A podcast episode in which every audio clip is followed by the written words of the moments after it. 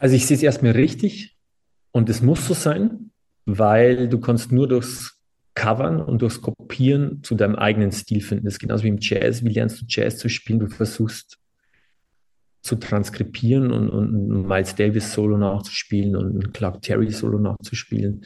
Du versuchst zu kopieren. Und nur durchs Kopieren lernst du, wie ist diese Musik. Und klar müssen die alle irgendwie erst einmal Vogelwiese spielen und böhmischen Traum. Und wenn das und das Spunst des Zelebrierens und, und dann die Frage ist, was ist danach? Wir sind on air in 3, 2,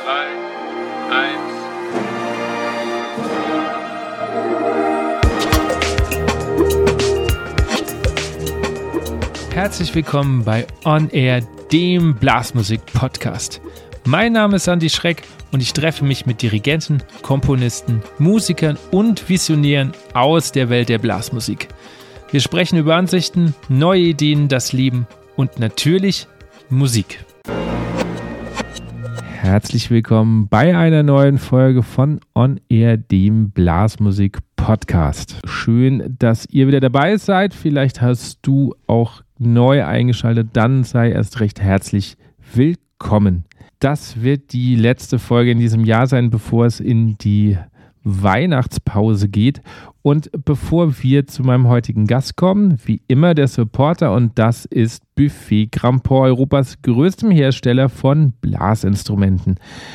Buffet Grandport vereint einige Marken unter sich, unter anderem auch B und S. Und die haben vor kurzem eine neue Trompetenserie herausgebracht, die Personality. Und die heißt nicht nur Personality, die ist auch ganz schön persönlich, denn drei Trompeter-Persönlichkeiten haben daran mitgearbeitet. Martin Hutter, Thomas Inderker und Benny Brown. Somit sind drei unterschiedliche Trompeten herausgekommen, die die unterschiedlichsten Spielertypen bedient. Ich konnte alle drei probieren und ich muss sagen, ich bin bei der Benny Brown Trompete gelandet, denn die erfüllt für mich alle Bedürfnisse, die ich habe. Mein breites Spektrum vom symphonischen Orchester, symphonisches Blasorchester bis hin zur Band und traditionellen Blasmusik kann die alles bedienen und kommt natürlich auch meinem Spielertypus sehr entgegen. Und welcher Spielertyp ihr seid, das könnt ihr auch rausfinden, indem ihr einfach alle drei bei eurem Instrumentenhändler ausprobiert. Mein heutiger Gast ist Dominik Glöbel. Sein Name ist ja mittlerweile ganz eng mit der Blasmusik verbunden. Dominik war auch in der ersten Staffel zu einer Corona-Folge dabei.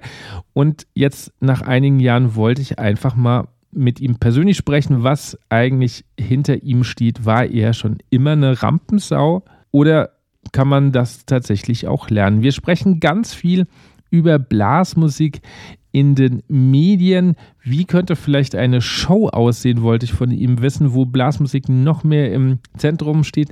Natürlich sprechen wir auch über den Horgast.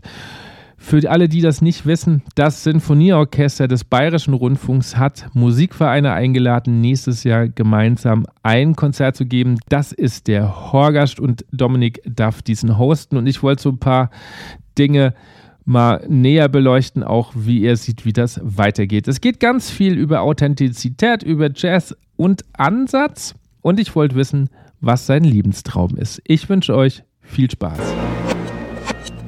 Mein heutiger Gast hat Trompete an der Hochschule für Musik und Theater in München studiert. Obwohl in den traditionellen Blasmusik aufgewachsen und verwurzelt, hat er sich schon früh über Genregrenzen hinweg bewegt. Der Musiker ist bekannt durch zahlreiche Auftritte bei Dreiviertelblut und den Schlenkerern sowie als Trompeter beim Singspiel auf dem Nockerberg.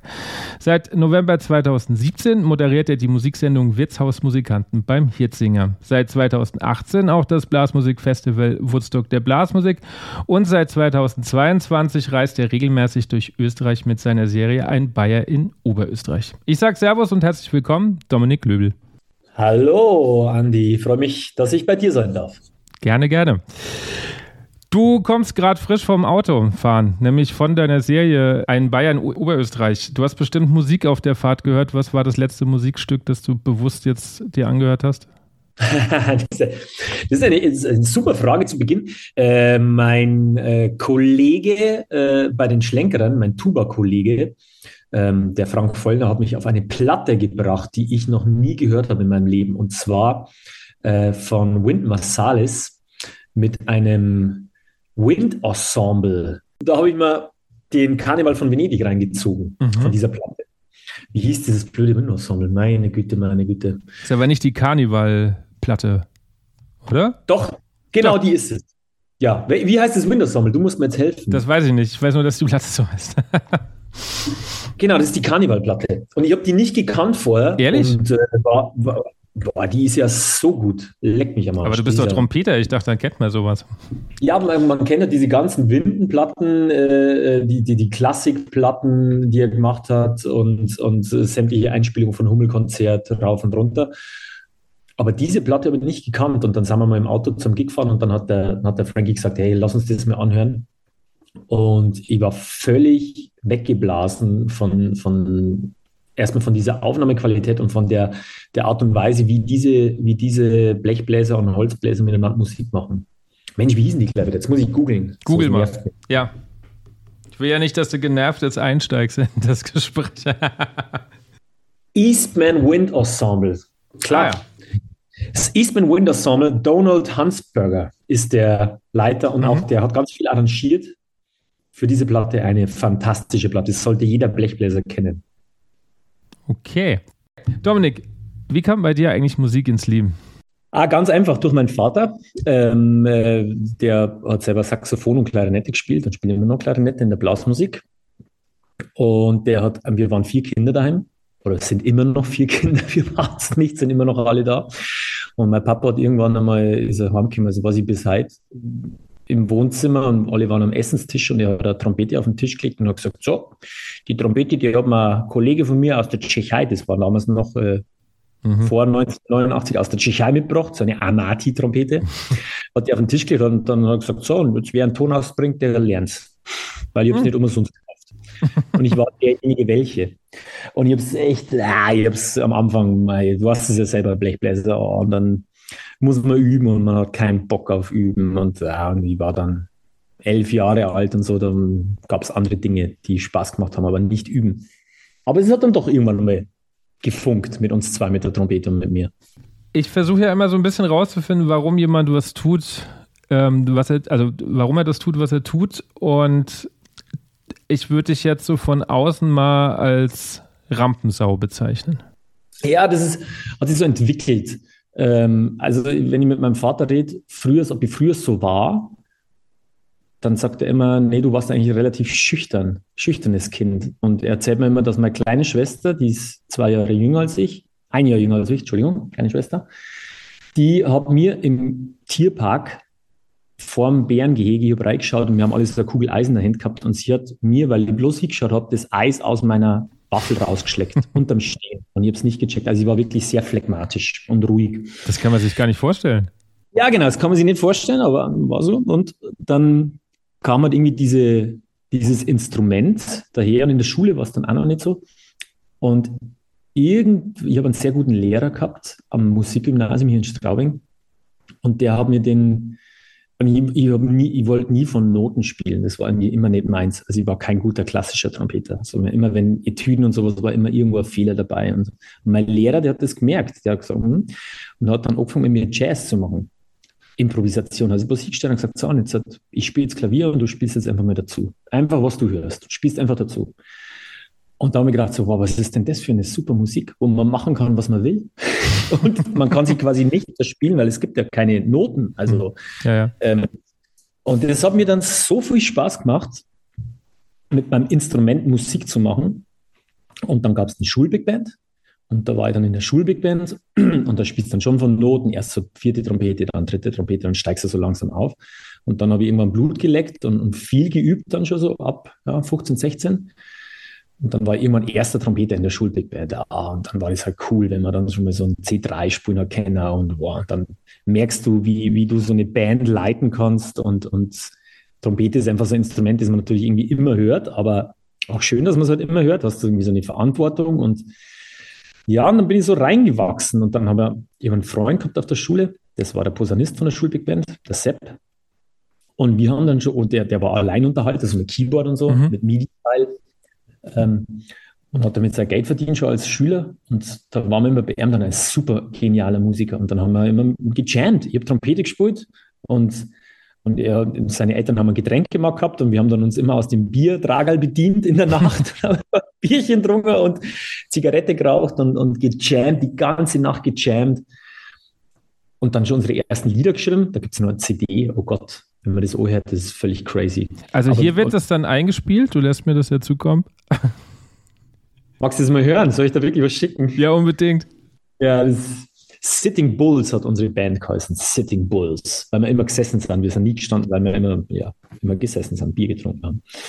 Und haben improvisiert und haben schon so Jazz-Standards dann irgendwann ausgecheckt und sind dann auf die Jazz-Session gegangen und haben da und haben einfach Musik gemacht. Für uns war das jetzt nicht irgendwie Improvisation, so nach Akkorden, sondern einfach Instrumente in die Hand und Musik machen mit dem Instrument. Und dann habe ich gemerkt, hey, wenn du auf der Bühne stehst und du spielst, dann hören da die Leute zu. Und vorher haben wir die Leute eigentlich eh nie zugehört. also, weil war halt einfach nicht so. Und da habe ich gemerkt, so, hey, das passt irgendwie alles ganz gut zusammen. So. Und dann habe ich mehr geübt, weil mir das Spaß gemacht hat und wollte dann irgendwann wissen, wie das funktioniert so mit Jazz. Und dann war ich im Landesjugend Jazzorchester und habe da dann coole Leute kennengelernt, die jetzt beim ja. Mama spielen so. Ich hab, ja, ich habe ich hab gelesen, 2005 kamst du dazu, gell? Genau. Dann haben wir uns knapp verpasst. Warst du auch im, im Landesjugendjazz? Ja, nur für, nur für ein Jahr tatsächlich. Ähm, aber 2,5 habe ich Abi gemacht, das muss dann 2,2 oder so gewesen sein. Irgendwie. Also knapp, knapp vorbei. Wann bin ich aus? Ja, dann haben wir es wirklich knapp verpasst, ja. War eine der besten Zeiten Landesjugendjazzorchester. Hey, wir waren, wie gesagt, ich habe Hutter Martin kennengelernt. Wir haben damals, sind sehr enge Freunde geworden in der Zeit, weil er kam in die Band. Ich habe mich wie soll man sagen, hochgearbeitet von der mhm. zweiten Band in die erste Band und war dann endlich irgendwann Trompeter in der ersten Band, ganz stolz und habe viel auch dafür geübt. Und dann war meine erste Arbeitsphase und dann kam der Harald Rüschenbaum, der Leiter, zu mir und hat gesagt, du Dominik, da ist der Sohn vom Ernst Hutter. Kennst du Ernst Hutter? Und damals habe ich es noch nicht gekannt. Kennst du Ernst Hutter und die Egerländer Musikanten? So Ernst Moschen, so, ja, und der Sohn, der spielt fantastisch Trompete und der, der kommt jetzt und spielt jetzt erste Trompete. Und ich habe mir gedacht, what? Warum? Ich habe hier jahrelang irgendwie mich hochgearbeitet und mich bewiesen, dass ich da hinkomme auf diesen Posten. Und dann bist du endlich da und dann, dann kommt dieser Typ und wird dir vor die Nase gesetzt. Und da war er dann irgendwie schon angefressen und dann kam er, der Martin. Wir haben uns ja noch nicht gekannt.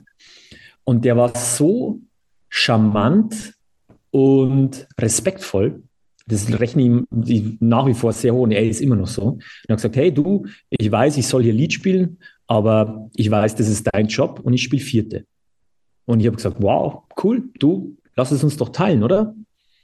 Und er hat gesagt, ja, cool, so machen wir das. Und dann hat jeder so die Stücke gespielt, die, in denen er gut war. Und wir haben uns das immer, immer geteilt und wir haben fantastische Jahre gehabt miteinander und sehr, sehr respektvollen Umgang gepflegt. Das tun wir bis heute und ich mag ihn auch sehr gern. Einfach ein guter Typ. Genau. Und dann so war das. Und dann habe ich Blut gelernt mit Jazz und dann habe ich die Aufnahmeprüfung in München gemacht für Jazz-Trompete und, und München studiert und ja, die Bayerischen Löwen gegründet. Und dann ging das einfach so Schritt für Schritt immer irgendwie weiter. Okay. Ganz langsam. Also in die Rampensau reingewachsen. Ja, wenn wir, mit dem Bayerischen Löwen haben wir dann unseren großen Fan, unseren großen Vorbildern Notzelbrass nachgeeifert, die mhm. damals ja schon sehr groß waren. Und wir wollten unbedingt einmal sowas machen. Und dann hat es halt, wir haben halt Musik gemacht erst im, im, im Wirtshaus und dann haben wir irgendwo angefangen zum Singen und dann ein bisschen zu moderieren dazwischen, haben gemerkt, okay, wenn wir, wenn wir eine Show machen, mhm. dann hören uns die Leute noch mehr zu, wie wenn wir nur Unterhaltungsblasmusik machen. Und dann haben wir irgendwann das Wirtshaus gefüllt ähm, und, und Karten schon verkauft für die Shows, wo wir gemacht haben. Ja, und dann ging es halt so Schritt für Schritt weiter. Und irgendwann ja, der, der größte Erfolg war dann tatsächlich ähm, das erste Mal Woodstock der Blasmusik ähm, Mainstage mit dem Bayerischen Löwen. Das werde ich nie vergessen. Das war, oh, wann war denn das? 2014, 2015, irgendwann da.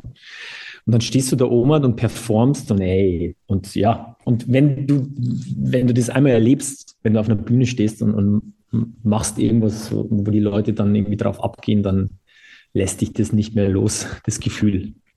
Aber glaubst du, sorry, dass ich da so drauf rumreite, aber äh, glaubst du, dass das einfach nur geweckt wurde in dir? Das ist eine gute Frage. Gute Frage. Hm. Oder, oder machen wir es anders. Du moderierst ja mittlerweile. Kann man moderieren lernen oder braucht man schon ein gewisses, gewisse Charisma, Ausstrahlung. Das glaube ich, kann man schon lernen. Also ich habe das dann ja auch gelernt. Ich habe das ja nicht gekonnt von Anfang an, sondern da, da wächst man schon auch rein und lernt gewisse Fertigkeiten. Ähm, ich glaube, wenn ich jetzt mal so zurückblicke, es gibt, es, es gibt Menschen, die tragen das in sich, dieses Extrovertiertere, dass sie nach vorne wollen. Und es gibt Menschen, die haben das halt einfach weniger. Die wollen das nicht, die machen das nicht. Die sagen von sich auch, sie können es nicht. Also ich bin der Meinung, es kann prinzipiell jeder. Das hat was mit deiner persönlichen, ja, ja, es hat schon was mit der Persönlichkeit zu tun. Das muss man, glaube ich, schon so sagen. Also ich, ich habe so viele Kollegen, die fantastisch Trompete spielen, die einfach sagen, du, nee, ich will das einfach nicht mehr. Ich kann das nie machen, ich kann mich da nie hinstellen und, und äh, reden oder, oder vor den Leuten was machen. Und ich habe halt irgendwann gemerkt, hey, ja, das kann ich und, und das macht mir da Spaß. Das ist eigentlich der ausschlaggebende Punkt. Also es macht mir einfach auch Spaß, mich da hinzustellen. Aber ich weiß nicht, ob das jetzt deine Frage perfekt beantwortet. Naja, was heißt also perfekt, aber es ist ja. Prinzipiell, glaube ich, kann es schon jeder lernen, wenn jetzt du zu mir kommen würdest und sagst, ich will ich will, ich will sowas werden, dann kann man das schon trainieren. Das würde ich schon sagen. Okay. Aber du musst halt auch die, du musst halt auch, man muss das halt einfach auch wollen. Also man muss sagen, hey, ich habe einfach Bock drauf, mir macht, mir macht das Spaß. Und wenn es da keinen Spaß macht, es ist kein Job, den man macht, ähm, äh, ich glaube, den kann man nicht machen, wenn es einem nicht Spaß macht. Weil dann steht man da und es ist kein Job, den man einfach nur so abliefern kann. Weil du, du musst es einfach mögen, die, diese, dieses Gefühl. Ähm. Wie, wie, viel Ego spielt dabei eine Rolle?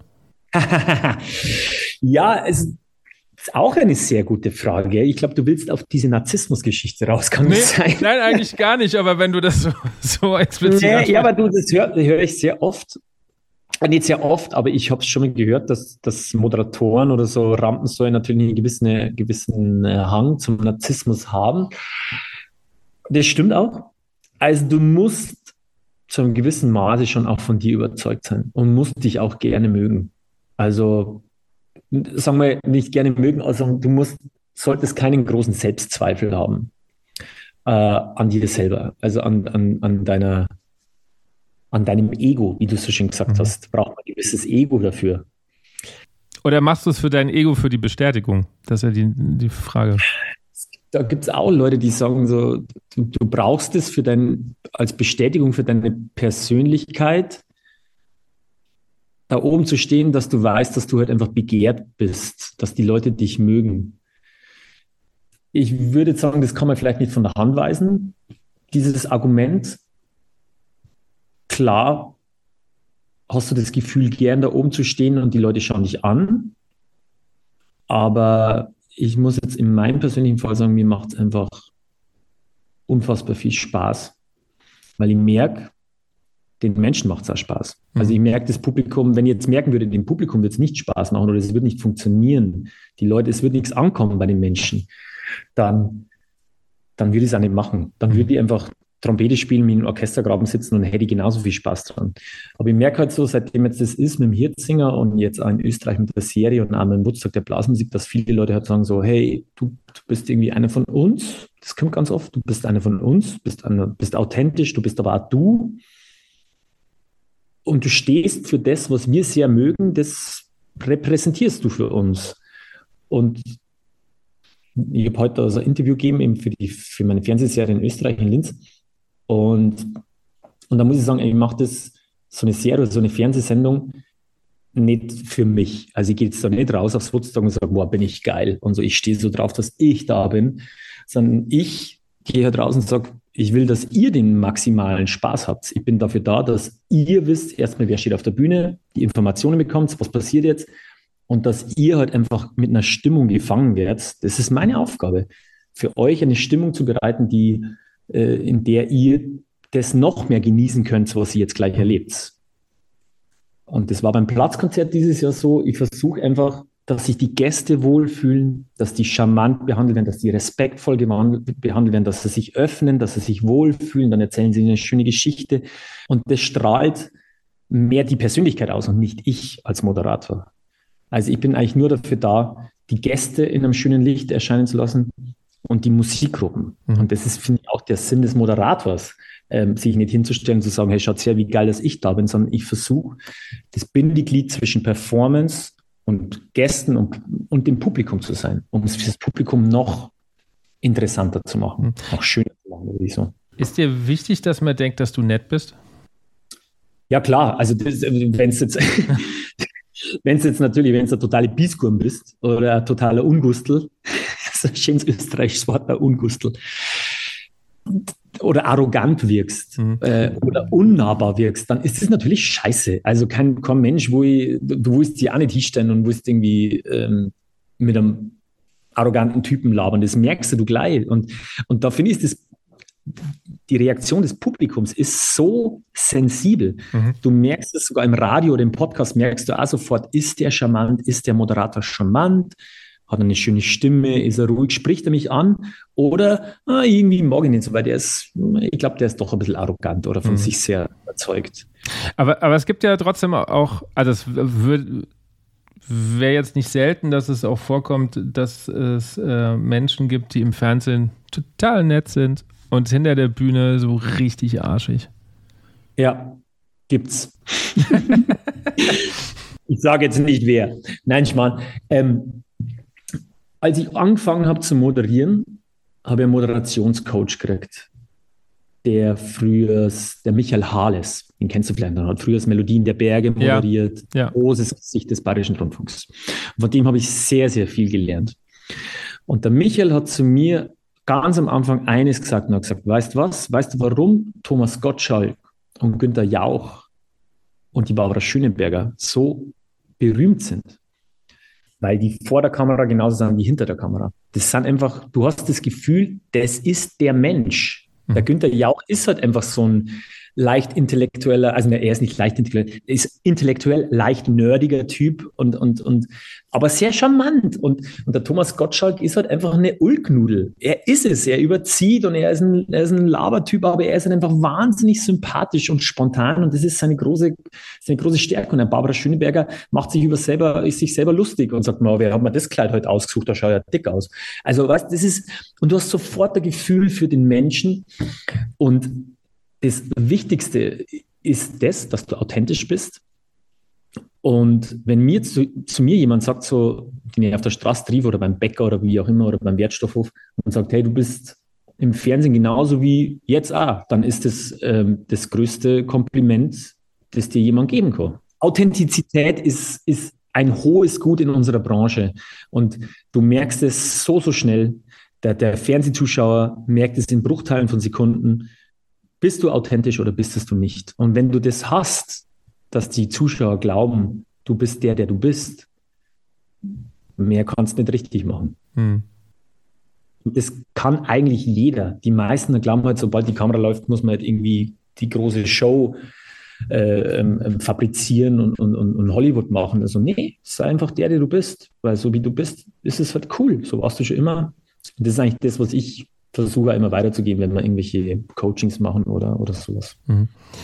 Hattest du zu keinem Zeitpunkt Selbstzweifel von, als Moderator? Ah, doch, natürlich. du, wenn du mal Lust hast, kannst du mal meine allererste Hirzinger-Sendung anschauen. Das ist, puh, das war nicht der Dominik, das war Fernsehen. Da war ich, da war auf einmal im Fernsehen und gedacht, wow, jetzt, jetzt geht die Sonne auf und habe agiert wie, und das ich mir heutzutage gar nicht mehr anschauen, das war wirklich fürchterlich. Aber es hat auch ein Lernprozess, den du durchschreitest, was du, du machst das und dann schaust du dich selber an und denkst oh Gott, das, das ist peinlich, das bin doch nicht ich. Oh Gott, oh Gott, oh Gott, oh Gott, wie kann man nur und so. Und dann versuchst du das beim nächsten Mal besser zu machen. Und ich glaube, wenn man da sehr reflektiert ist, äh, hat man sehr gute Chancen in dem Business weit zu kommen, wenn man sehr selbstkritisch ist und sagt, okay, das ist nicht gut, das ist nicht gut, da kann man noch, da kann ich noch besser sein, dann drehst du immer an dieser Schraube nach mhm. oben.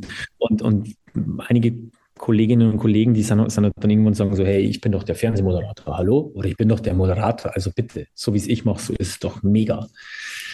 Dann glaube ich, wird es schwierig. Aber das ist jetzt meine persönliche Einstellung dazu. Also ich bin sehr kritisch und schaue mir alles an, was ich mache und höre es mir an und versuche dann es dann noch mal besser zu machen. Okay. Aber das glaube ich ist der Musiker gehen.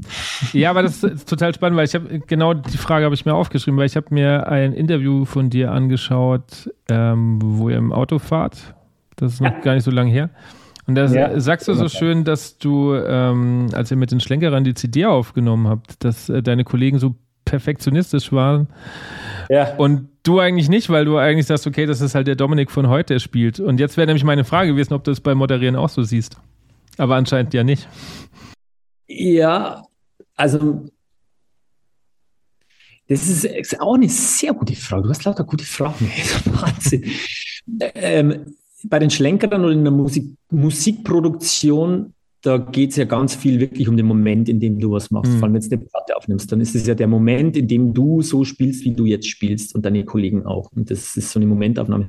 Und beim Moderieren sieht es mehr so progressiv. Also du versuchst dich schon immer zu verbessern und dann eigentlich schon noch immer so ein bisschen eine Schippe draufzulegen, um dich, du hast ja Ideal im Kopf und du willst dich dem Ideal annähern und du hast keine Band um dich. Also du musst ja nicht in einer Gruppe agieren, mhm. sondern du bist quasi Solist. Und das ist wie wenn du ja, wie wenn du als Solist, als Musiker auf die Bühne gehst, dann versuchst du es ja immer besser zu machen äh, als, als davor.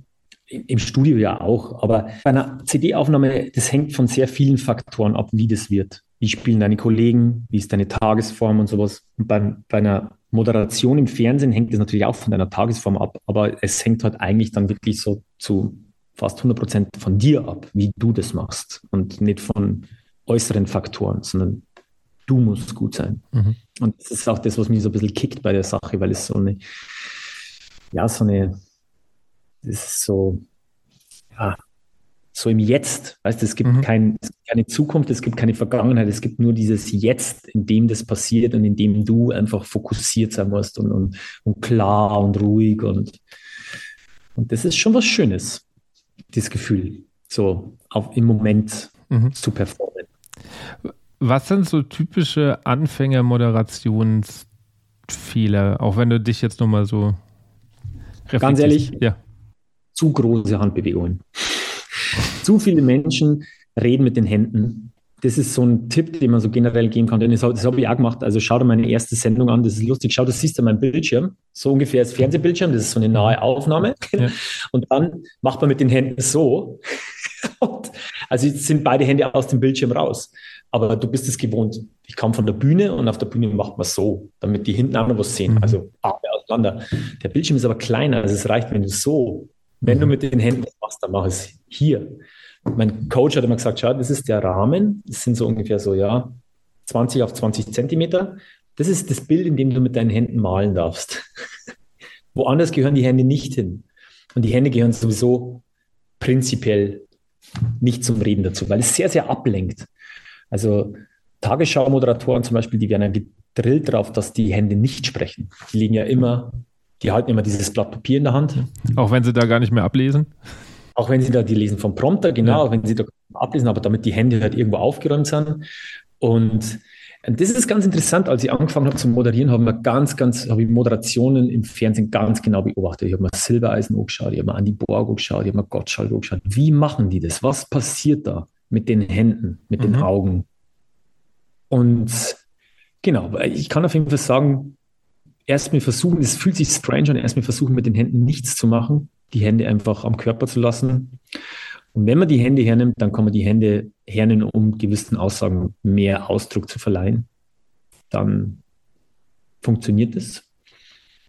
Und ja, Sprach, und, und jetzt sind wir wieder beim Musiker sein.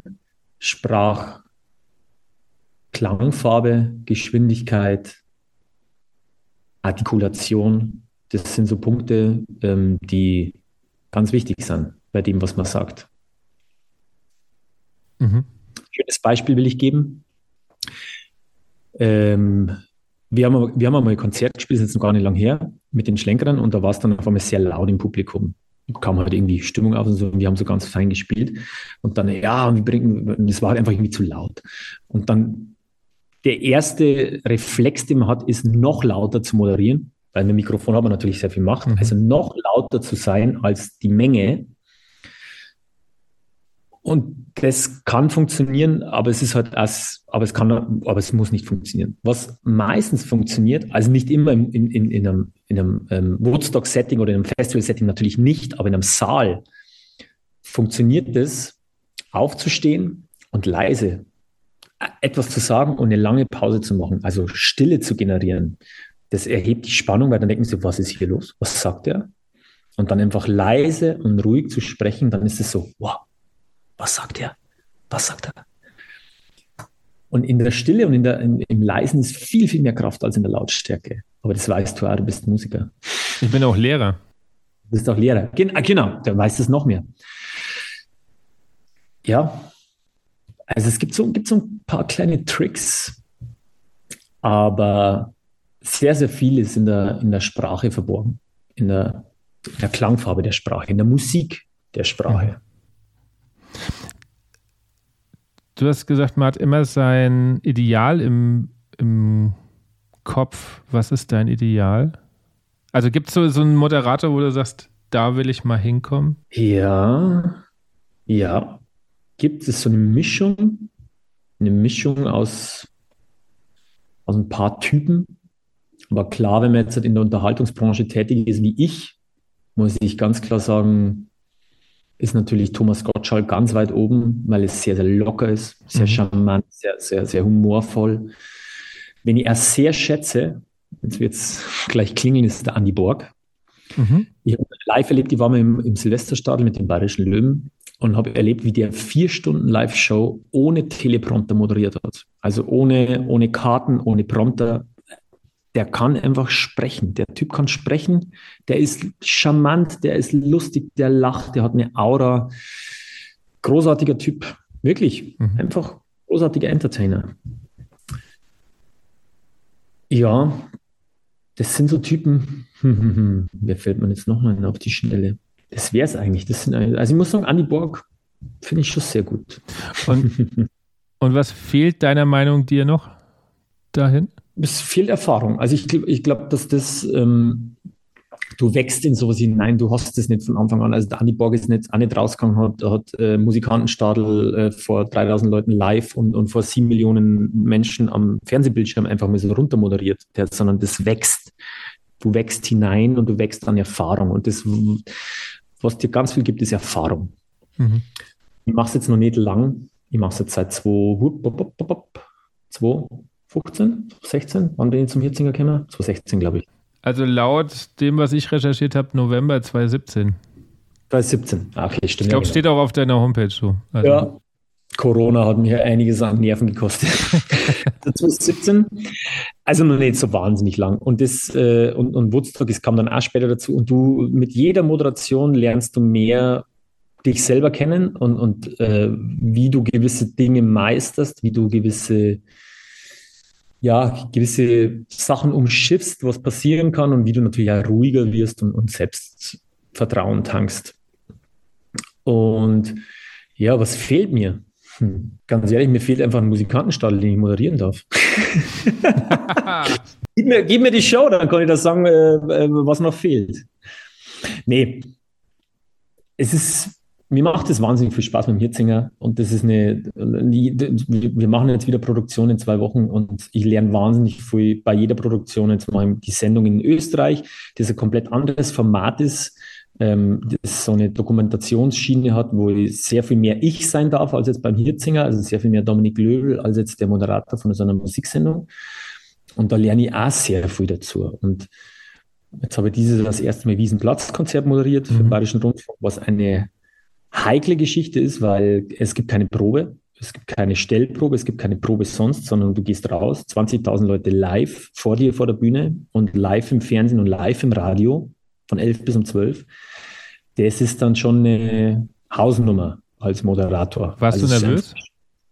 ja, da war ich sehr nervös. Also das war so die erste richtig große Sache und live, richtig live im Fernsehen gibt es nicht mehr so oft. Hm. Ähm, Musikantenstadel damals war auch mit Zeitversatz, mit Sicherheitszeitversatz. Die fangen dann zehn Minuten früher an, dass wenn was passiert, kannst du dann umschneiden. Also wenn irgendwas im Live passiert und so richtig live, live ist schon noch die hohe Kunst des Fernsehens irgendwie. Und auch total, hat voll Energie.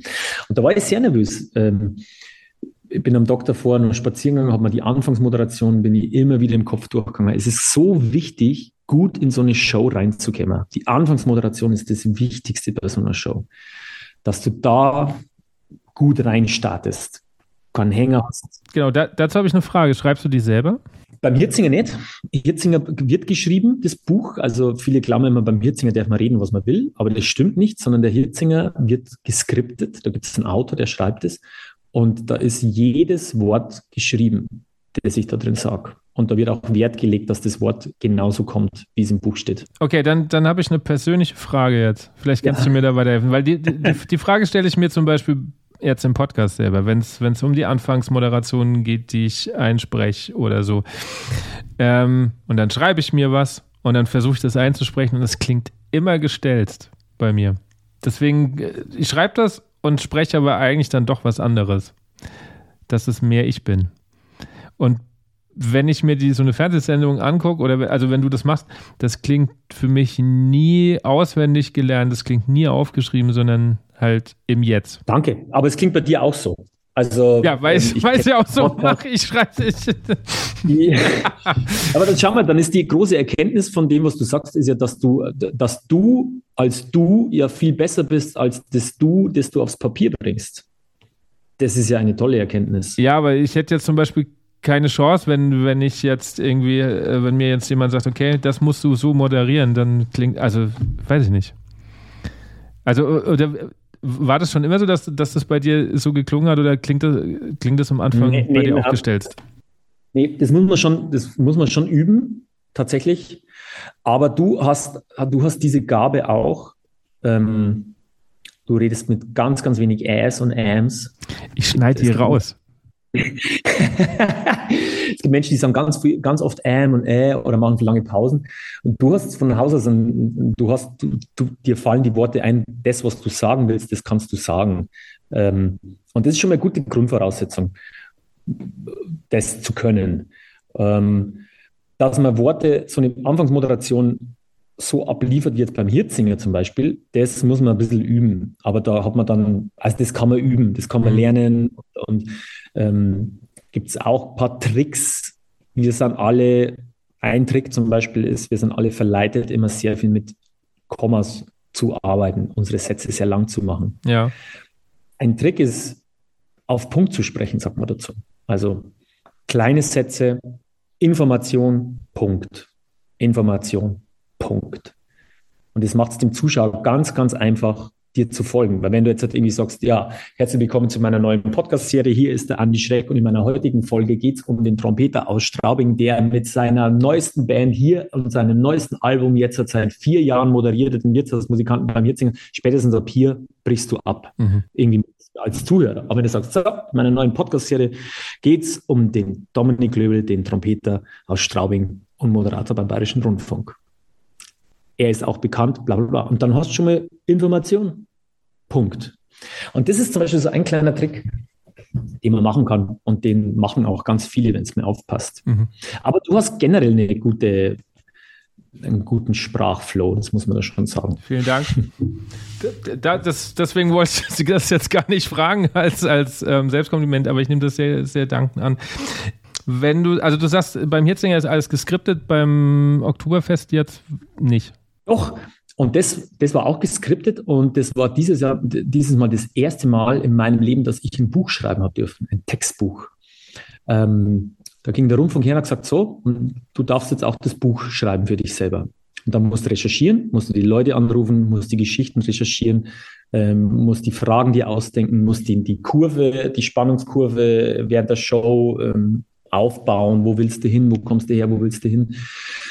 Genau, und dann wird das Buch bearbeitet mit den Kollegen von der Redaktion, hier der Chefredakteur und die Redakteurin. Wir arbeiten dann das alles aus in unzähligen Sitzungen, bis das schön geschliffen ist und dann solltest du das auswendig lernen. Bei mir war es so, sie haben mir dann äh, gesagt, ja, du bist bestimmt nervös, du kriegst Moderationskarten und kannst dann die Karten mitnehmen. Und ich habe mir gedacht, nee, wenn, wenn, dann schon Vollgas Spaß. Ich mache es ohne Karten. Dann muss man halt lernen. Aber ist das dann tatsächlich eins zu eins oder wenn du merkst, okay, ich hänge jetzt, dann, dann drehst du einfach die Sätze? Ja, also es ist, mm, das ist immer die Frage, wie definieren wir eins zu eins? Also beim Hirzinger ist, ist es tatsächlich eins zu eins. Also beim Hirzinger sind die Moderationstexte ist genauso wie im Buch, wie mhm. es im Buch steht.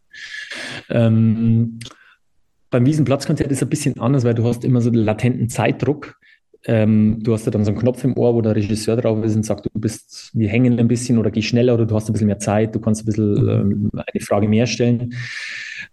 Da mache ich es so, dass ich mir merke, also ich weiß, wer kommt, welche Person kommt und was wird sie dirigieren und über was spreche ich mit ihr. Also ich habe die Anfangsfrage und ich weiß, wie, wie ich reinkomme ins Gespräch und ich weiß, wie ich rauskomme aus dem Gespräch. Und okay. das ist wichtigen Punkte.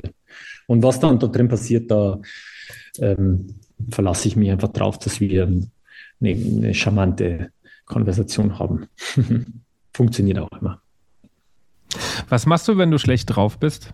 Und also, du hast ja gesagt, jeder soll eine gute Zeit haben, aber es gibt ja auch immer bestimmte Momente, äh, wo es einem nicht so gut geht. Also, das muss ja noch nicht mal müde sein. Das kann ja wirklich auch mal, es kann einfach auch mal Scheiße im Leben sein. Ja, sehr gute Frage. Eine sehr gute Frage weil ich habe schon auch Produktionen gehabt, aber im Hitzinger, wo es mir nicht gut ging, gesundheitlich, psychisch, jeder hat einmal eine schlechte Zeit und sowas. Aber das hilft nichts. Du kannst da nicht rausgehen und schlecht drauf sein. Das ist nicht Teil deines Jobs.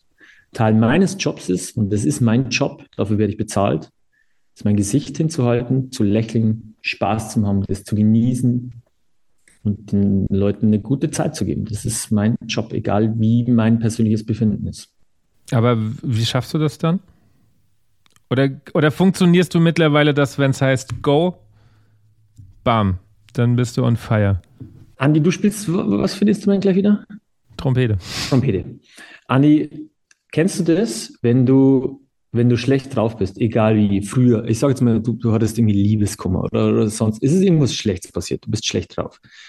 Du packst das Horn aus, steckst das Mundstück drauf, fängst an zu spielen, schließt die Augen, fängst an zu spielen und es, und es geht dir besser. Mhm. Hast du schon mal erlebt? Ja. Genau. Und so ähnlich ist es auch beim Moderieren. Also du, eigentlich ziemlich gleich. Du gehst da raus, du schluckst zwar mal runter, es gibt so ein Aufwärmritual, das ich immer mache vor einer Sendung, ähm, um mich zu fokussieren, was jetzt gleich passiert. Also du, du gehst ja auch nicht unaufgewärmt auf die Bühne, sondern machst ja irgendwie was Bassing oder sowas. Ja. Also du bringst dich in so, eine, in so eine Stimmung und dann gehe ich da raus und sage so und jetzt spot on und ich habe jetzt Spaß, egal was ist. Und dann geht es tatsächlich. Also es ist wie dieses Gefühl, das jeder Musiker hat, der zu seinem Instrument greift und sich da in diese Welt begibt, in der er dann einfach eine Stunde lang rumschwimmt und, und fliegt und, und total happy ist. Genau. Gleiches Gefühl. Okay. Dann hätte ich eine andere Frage. Also du musst die aber auch nicht beantworten, wenn es zu persönlich wird. Ähm, wir waren vorhin auch beim Ego. Du hast gesagt, ähm, es gibt ja Typen, die finden das dann geil, auf einer Bühne zu stehen und die sind jetzt da. Und ähm, aber man kann ja jetzt trotzdem das gibt einem ja was, wenn du jetzt zum Beispiel beim Woodstock auf der Bühne stehst, da unten stehen 20.000, die jubeln, feiern. Aber irgendwann ist das ja rum und du sitzt abends im Hotel allein. Jo. Wie ist das? Ja, das ist auch ähnlich wie das, wie, wie, wie das Gefühl, das eigentlich genau das gleiche Gefühl, wenn du von der Bühne kommst und hast ein wahnsinnig geiles Konzert gespielt und irgendwie der Abend deines Lebens und du, du fährst ins Hotel und dann bist du ganz oben mit deinen Emotionen und bist auf einmal so leer und allein. Ähm, ein Interview gelesen vom, vom äh, Sänger von Aerosmith, der gesagt hat, ja klar, ich meine, der war ja dann drogenabhängig, glaube ich, eine Zeit lang. Der hat gesagt, klar, wenn du vom Madison Square Garden von, von der Bühne kommst und hast vor 40.000 leider geile Show gespielt, klar nimmst du dann Drogen, um dieses Gefühl so lang wie möglich in dir zu halten. Soweit ist es bei dir hoffentlich aber noch nicht. Nee, nee, nee, nee, keine Drogen. Keine Drogen. Ich rauche nicht oder, also, ähm, man fällt da schon so ein bisschen in ein Loch, aber ähm, es ist auch irgendwie wie, wie, es ist dann doch nur ein Job. So, so blöd sich jetzt irgendwie anhört. Es ist mein Job und, und ich kann das dann schon ganz gut einordnen, dass wenn, das, wenn du da runterkommst, dann braucht es so ein bisschen, bis sich das abbaut. Und meistens muss ich dann Auto fahren, weil ich war, wohne am Land und dann fahre ich eh nur meistens eine Stunde Auto daher, dann auch keine Musik und kein Radio so, sondern da bin ich dann ruhig und dann arbeitet es mir noch nach und dann habe ich da eigentlich kein Problem, jetzt da runterzukommen. Oder ich, ich falle jetzt nicht in ein Loch. Aber ganz ehrlich, ich stehe ja nicht jedes Wochenende vor 20.000 Leuten. Also ich habe das Gefühl, einmal im Jahr am Woodstock. Und ja, dann trinkst du halt einen Spritzer und dann bist da wieder entspannt. Okay. Wie kam es überhaupt dazu, dass du zum, also im, im Fernsehen moderierst? das ist eine gute Geschichte. Das ist eine sehr gute Geschichte, weil ähm, ich war früher immer ich war immer schon einer, der irgendwie gern mit Menschen Kontakt gehabt hat. Also es hat mir, das, deswegen mag ich meinen Beruf auch, Musiker zum sein, für Menschen Musik zu machen, denen ein gutes Gefühl zu geben, aber dann halt mit den Menschen auch zu reden nach dem Konzert. Und ich war immer schon einer, der nach dem Konzert dann auch mit Menschen dann irgendwie interagiert hat, also geratscht hat am CD-Stand oder so. Und so habe ich halt nach den Konzerten halt auch mit Leuten von, von Produktionen immer gern Kontakt gehabt. Wir waren mit dem Bayerischen Löwen dann ähm, auch öfters mal im Fernsehen zu Gast, dann eben Silvesterstadel, einmal bei Andi Borg und dann bei Waltraud und Mariechen in der Komödie in Fürth. Und da war, das waren ja immer Fernsehproduktionen. Und ich habe dann immer auch Kontakt gesucht mit den Leuten halt irgendwie vom Fernsehen. Die waren halt immer nett, die waren halt irgendwie danach, hat man dann nur Bier getrunken und, oder ein Glas Wein und geratscht und, und, und gute Zeit gehabt. Und es gab eine Aftershow-Party, wir waren im Hotel und haben halt einfach gefeiert. Und dann lernst du da die Leute kennen. Also wir waren, wir waren aber beim Hirzinger und haben, haben dort auf der Aftershow-Party legendäre Aftershow-Party mit der Hubert Meier und ich, den Regisseur kennengelernt, der jetzt mein Regisseur ist, der, der Thomas Kormeier und auch die Redakteurin. Ja, und dann kommst du so ins Gespräch und dann hat er so ein, ich habe die Leute ja damals einfach nicht kennen, ich habe nicht gewusst, wer ist wie wichtig, wer hat welche Entscheidungsmacht. Und dann habe ich, dann war halt jemand von BR da und der hat gesagt, hey, Dominik, du bist echt so ein lustiger Junge und so und, und, und auf der Bühne und so, könntest du das nicht vorstellen, dass du mir was für uns machst? Und ich habe gesagt, ja klar. Würde ich sofort machen, klar. Eigene Show. Und ähm, es muss halt irgendwie passen zu mir. Ja, wir haben dich so im Hinterkopf. Und dann kam an einem Sonntag 2017, im Februar 2017, kam an einem Sonntag eine E-Mail an einem Sonntag. Sehr geehrter Herr Glöbel, können Sie sich an unser Gespräch vor sechs Jahren an der Bar in der Komödie Fürth erinnern? Bitte rufen Sie mich an. Freundliche Grüße, Name, Redakteur, Bayerisches Fernsehen. Dann habe ich gedacht, oh Gott, oh Gott, was ist das, was ist das, was ist das? Gell? Nächsten Tag natürlich gleich angerufen und dann war, hey, ähm, könnten Sie sich vorstellen, die Wirtshausmusikanten zu moderieren? Und ich so, ja, natürlich, klar. Ein Traum.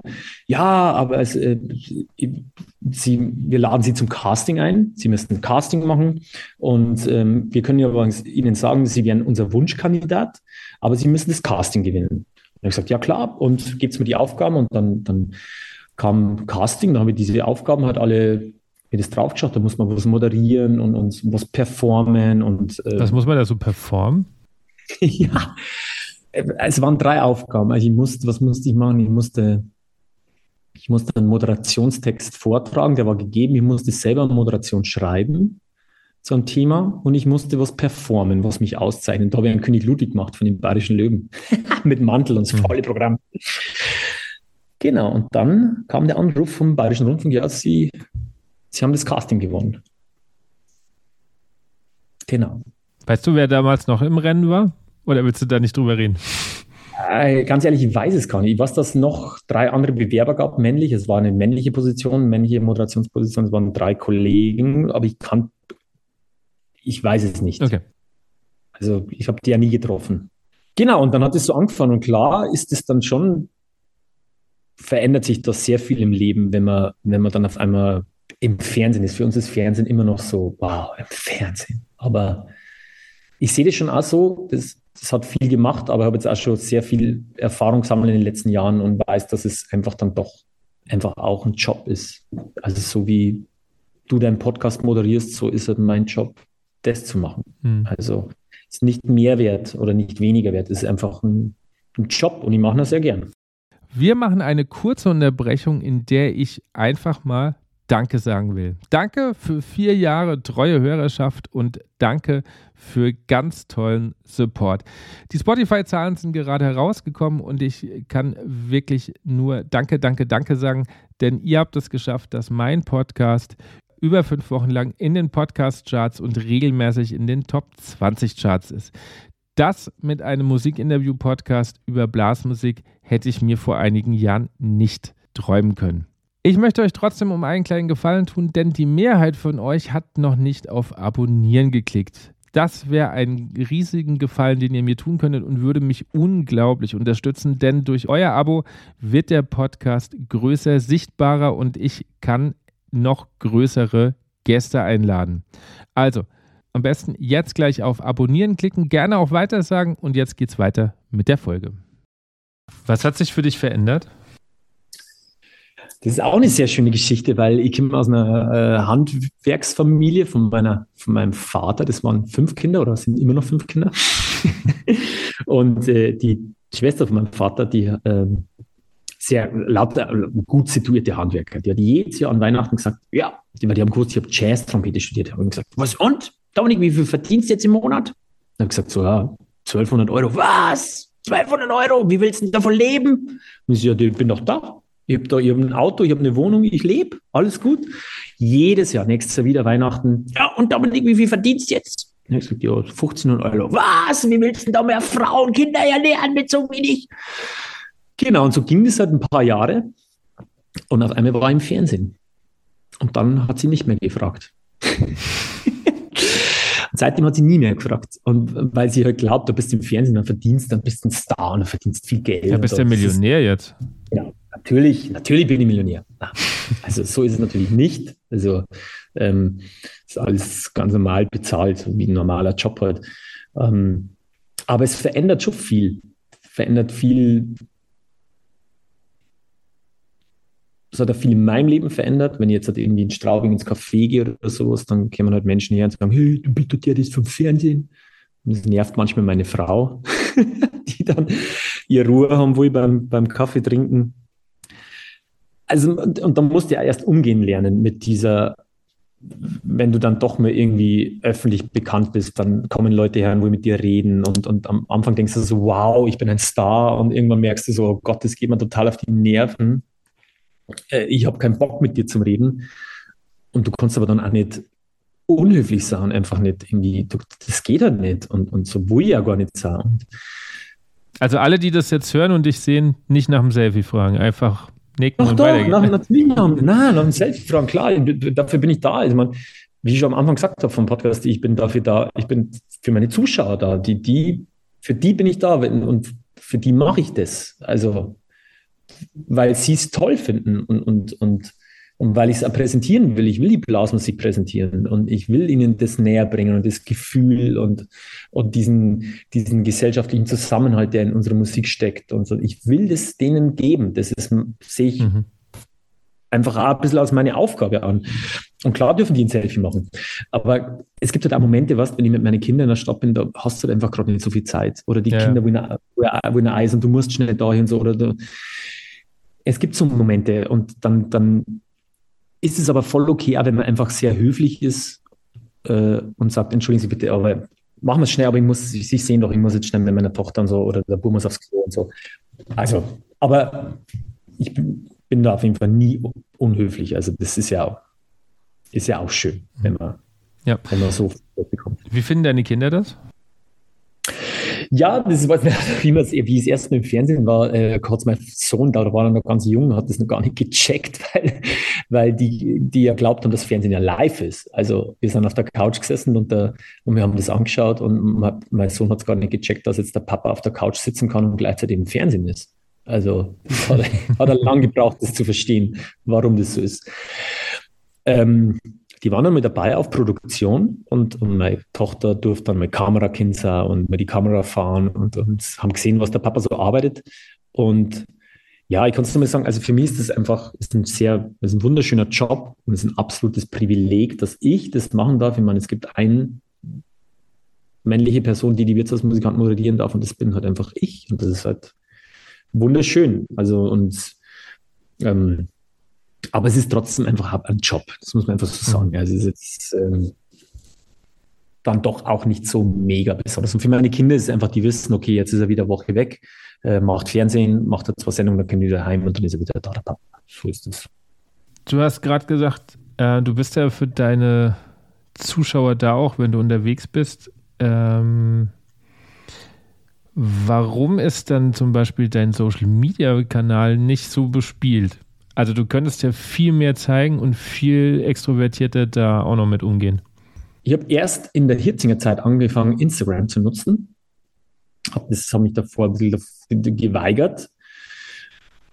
Und es gehört schon dazu, Social Media zu uns, aber es ist, ähm, ich packe da nicht mein Leben rein. Nee, musst du nicht, aber du könntest ja noch deutlich mehr aus deinem Arbeitsalltag zeigen, glaube ich. Ja, das stimmt.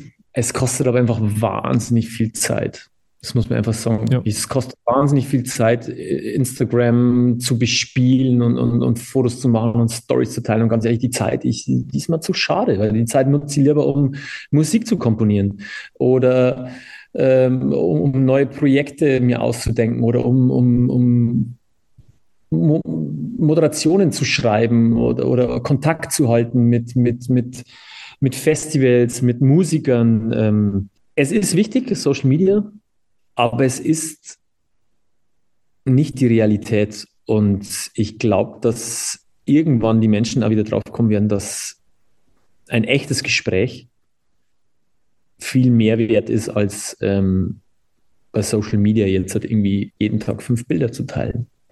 Entschuldigung, dass ich so hart sage. Also ich denke mal, ich denke mal dann einmal Leute, die sehr viel auf Social Media machen, denken mir so, hey, wo nehmt ihr die Zeit her? Das ist also, es kostet einfach Zeit. Oder gibt es Menschen, die machen das für euch? Ja, gibt es, glaube ähm, ich, tatsächlich. Aber ich denke mir das auch manchmal, weil du musst ja dir immer wieder überlegen, wann, oh, kann ich jetzt fotografieren? Also es gibt ja auch bei uns in der Szene so ein paar, die das sehr extrem betreiben. Quasi Blasmusik-Influencer sind. Und ja. da habe ich das ja auch schon ein, zwei Mal erlebt, die dann gesagt haben, äh, warte mal ganz kurz, ich muss mal ganz kurz, ähm, weiß schon, Story und so. Und dann dachte ich mir, ja, okay, gut, puh. Weißt du, also wenn ich jetzt mal ganz ehrlich sein darf, es ist toll, wenn man Instagram aufmacht, man sieht Bilder äh, wie eine Band und das siehst du ganz oft, wie eine Band fotografiert wird und im Hintergrund ist ihr Publikum. Kennst du diese Bilder? Mhm jetzt stellen wir uns alle zum Bühnenrand hin und macht ihr alles so und dann wird das Bild gemacht. Oder dass wirklich, dass eine Band von ihrem, von ihrer Konzertzeit Zeit abzwickt, um an den Bühnenrand zu gehen und einen Fotografen zu holen und dem Publikum zu sagen, hey, komm, lass uns ein Bild machen für Social Media, finde ich persönlich nicht gut. Weil in der Zeit möchte ich lieber Musik hören. Ihr seid da, um für mich Musik zu spielen. Oder wenn ich auf der Bühne stehe, dann will ich auch nicht Zeit damit verbringen, um ein Bild zu machen, um der Rest der Welt zu zeigen, wie cool ich eine Show gespielt habe. Sondern die Leute, die da sind, haben das Recht, eine coole Show zu genießen. Und zum Beispiel der Sänger von den Foo Fighters. Bei den Foo Fighters gibt es ein Handyverbot bei Konzerten. Die müssen alle am Eingang ihre Handys abgeben, die werden in so Plastiktüten mhm. äh, reingetan, weil die sagen, ihr kommt her, dieser Abend den gibt es nur für euch und für uns. Dafür habt ihr bezahlt und das ist unser Ding. Und so sehe ich es auch, ganz ehrlich. Also ich bin kein Fan davon. Ich bin kein Fan davon, an Leuten immer zeigen zu müssen, was ich gerade Tolles machen soll. Ich mache es auch, klar. Also ich bin jetzt kein Verweigerer von dem Ganzen, aber ich gehe nicht auf eine Bühne mit einem Mikro, mit einem Mikro in der Hand und, und, und bin gleichzeitig live auf Instagram. Weil für wen bin ich jetzt da? Für die Leute im Internet oder für die Leute, die hinter mir stehen? Ich bin natürlich für die Leute, die hinter mir stehen da. Also gehe ich raus und bin für die da. Wenn die eine Story machen, ist es ihre Sache.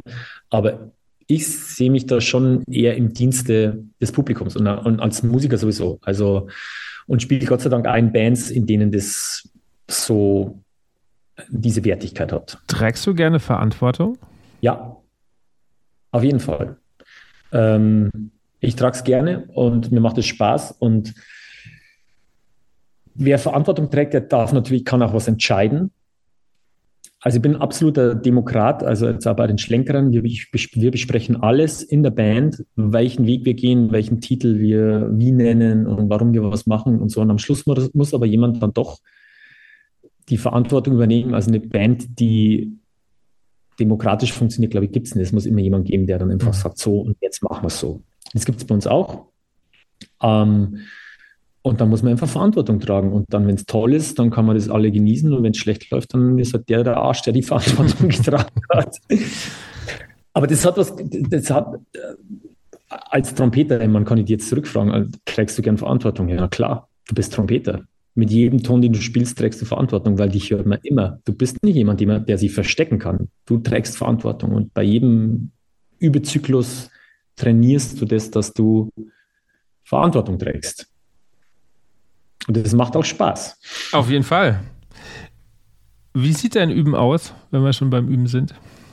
Wie sieht mein Üben aus? Also ich habe eine, hab eine Überroutine, wie jeder Trompeter. Ähm, das hat sich aufgebaut über viele Jahre, über, über das, weil du, du nimmst natürlich Unterricht und, und hier hast ähm, ich habe meinen ersten Lehrer gehabt, meinen Professor, ich habe beim Axel Schlosser noch ein Jahr studiert in, in, in Frankfurt beim, vom HR, der Solotrompeter von HR Epic Band, habe da sehr viel gelernt, war auf vielen Workshops, habe mir viele Sachen angehört, Andy Hadra, James Morrison, John Faddis, äh, wie sie alle heißen, ähm, stand mit Sergei Nakarjakov auf der Bühne, habe gehört, wie der sich einspielt. Was macht ähm, er? Muss der sich einspielen? Ich habe immer so Gefühl, so Typen spielen so viel, dass sie eigentlich immer warm sind. Der Typ, der übt unfassbar viel.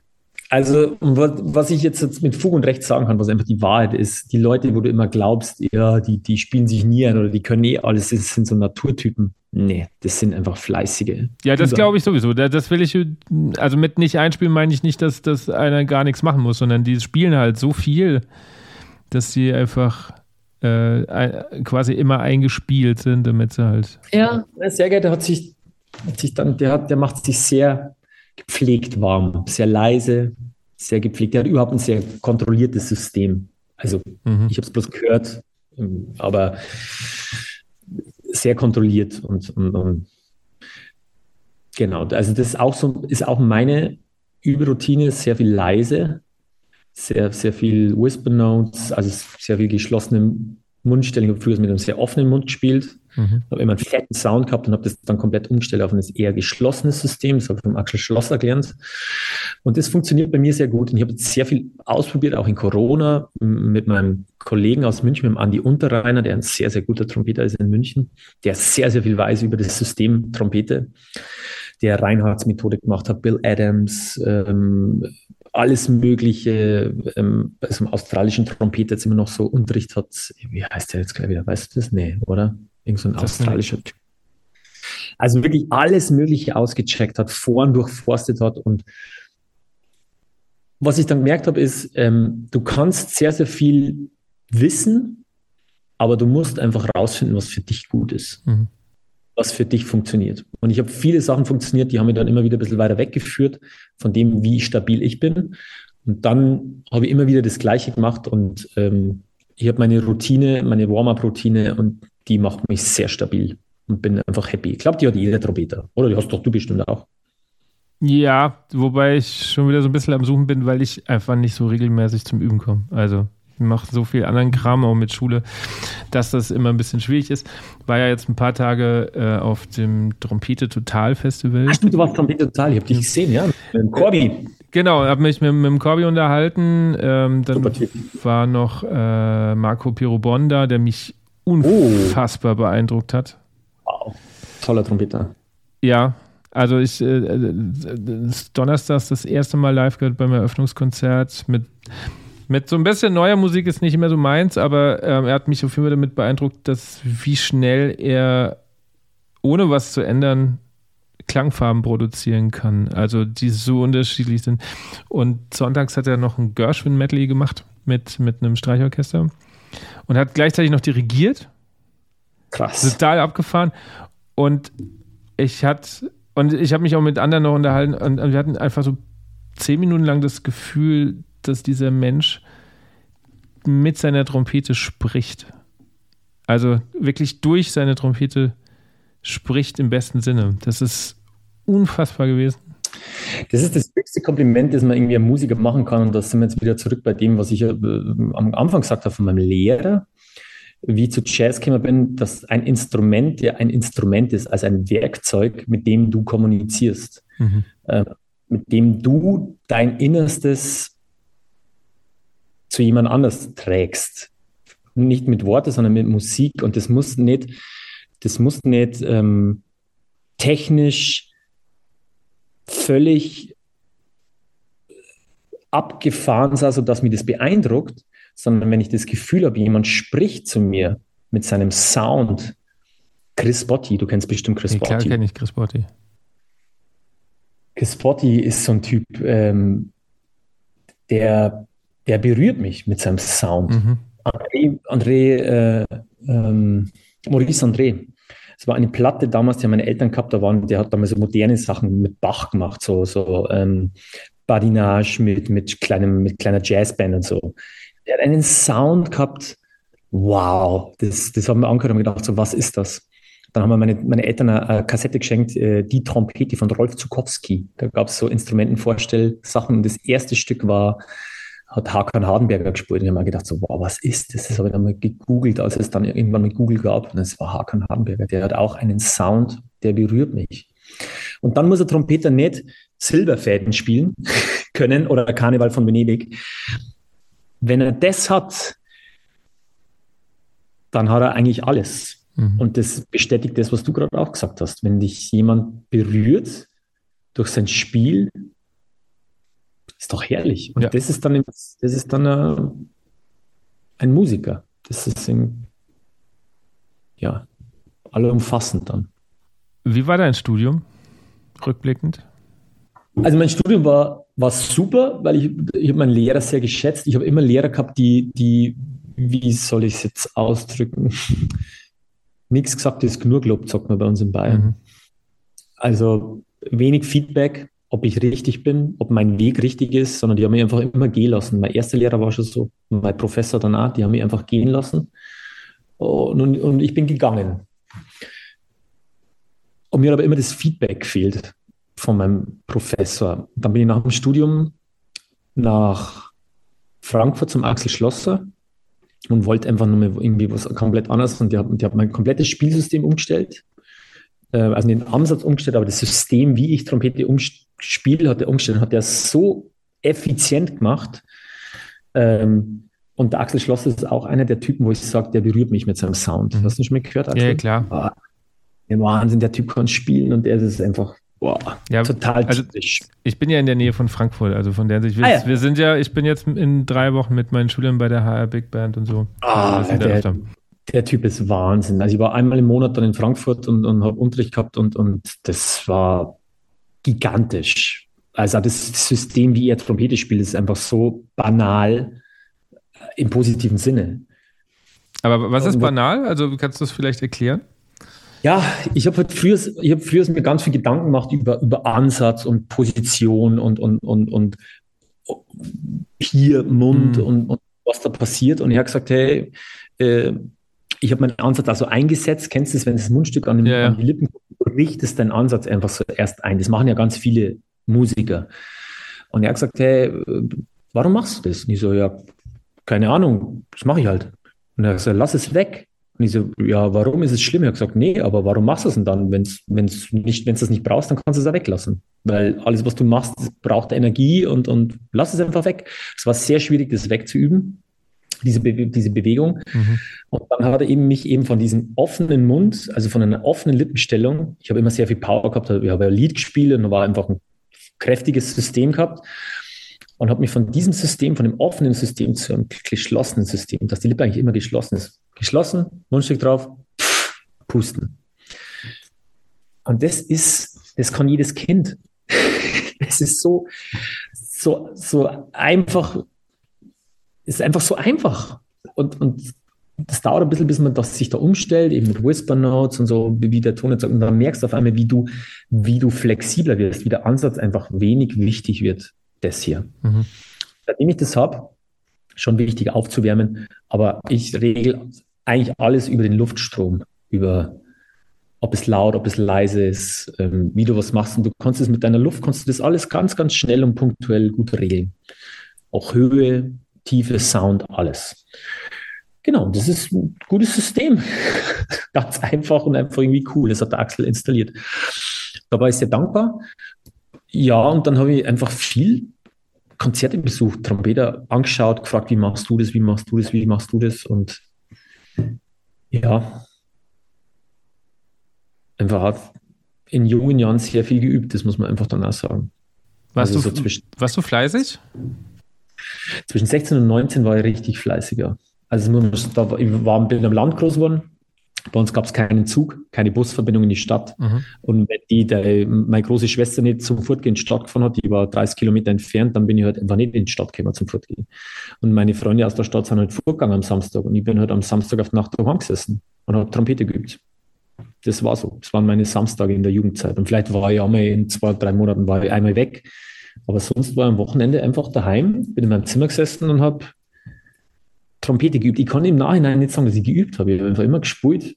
Ich habe diese Heftel gehabt, Clark, Aban, ja, wie Sutti, ganz viel gemacht. Diesen Einserband wie ja. Okay. Und das habe ich rauf und runter gemacht. Und einfach viel, ich habe einfach, mir hat das Spaß gemacht. Ich wollte unbedingt mal Karneval von Venedig spielen, dann habe ich einen A-Bahn hinten aufgeschlagen, habe das einfach, habe mir Aufnahmen angehört und versucht, den Sound nachzumachen und wollte, wollte Haydn spielen und habe mir Maurice André eine da und habe mit äh, Maurice André dann Haydn gespielt. und das hat damals einfach Spaß gemacht, was das war jetzt nicht irgendwie üben, sondern das war halt, hat Spaß gemacht. Mhm. Wann kam dann dieser Dreh, weil du am Anfang noch gesagt hast, du hast Üben nicht so gern gemocht. Genau, habe ich ja nicht gern gemacht. Also bei mir war es so, ich bin kein Naturtalent, bin keine Naturfresse, wie das so schön heißt in unserem Jargon. Ähm, habe nie gern geübt, war sehr schlecht. Habe dann immer zweite Trompete, wir haben so ein Blechbläser-Quintett an der Schule gehabt, habe zweite Trompete gespielt, sehr schlechte zweite Trompete gespielt. Bis ich ähm, in der 10. Klasse war, 16 war ich da. Genau. Und dann haben wir eine Quintettprobe gehabt und ich musste so, ich musste C1 spielen. Boah. Und, und das war so solistisch, also so, so eine offene Stelle. Da kam bloß C1 von mir. Und wir spielen das so, und mir war das eben alles scheißegal. Es war irgendwie so ein Canadian Brass Pack oder sowas. Und mir, mir, mir war es wurscht. Und dann kam die Stelle und ich spurte so, und das war halt einfach scheiße. Und dann hat mein, mein Trompetenlehrer damals, der Zilian Norbert, ich liebe ihn, also wie ein Vater für mich, hat dann abgekommen und so. Und man muss sagen, der war immer so leicht cholerisch veranlagt, wenn was nicht gut war. Und dann hat er gesagt, stopp, stopp, stopp, stopp, stopp. Dominik, spul mir das. Und ich so, bäh ach Gott, das klingt ja voll scheiße, ich spule das nochmal.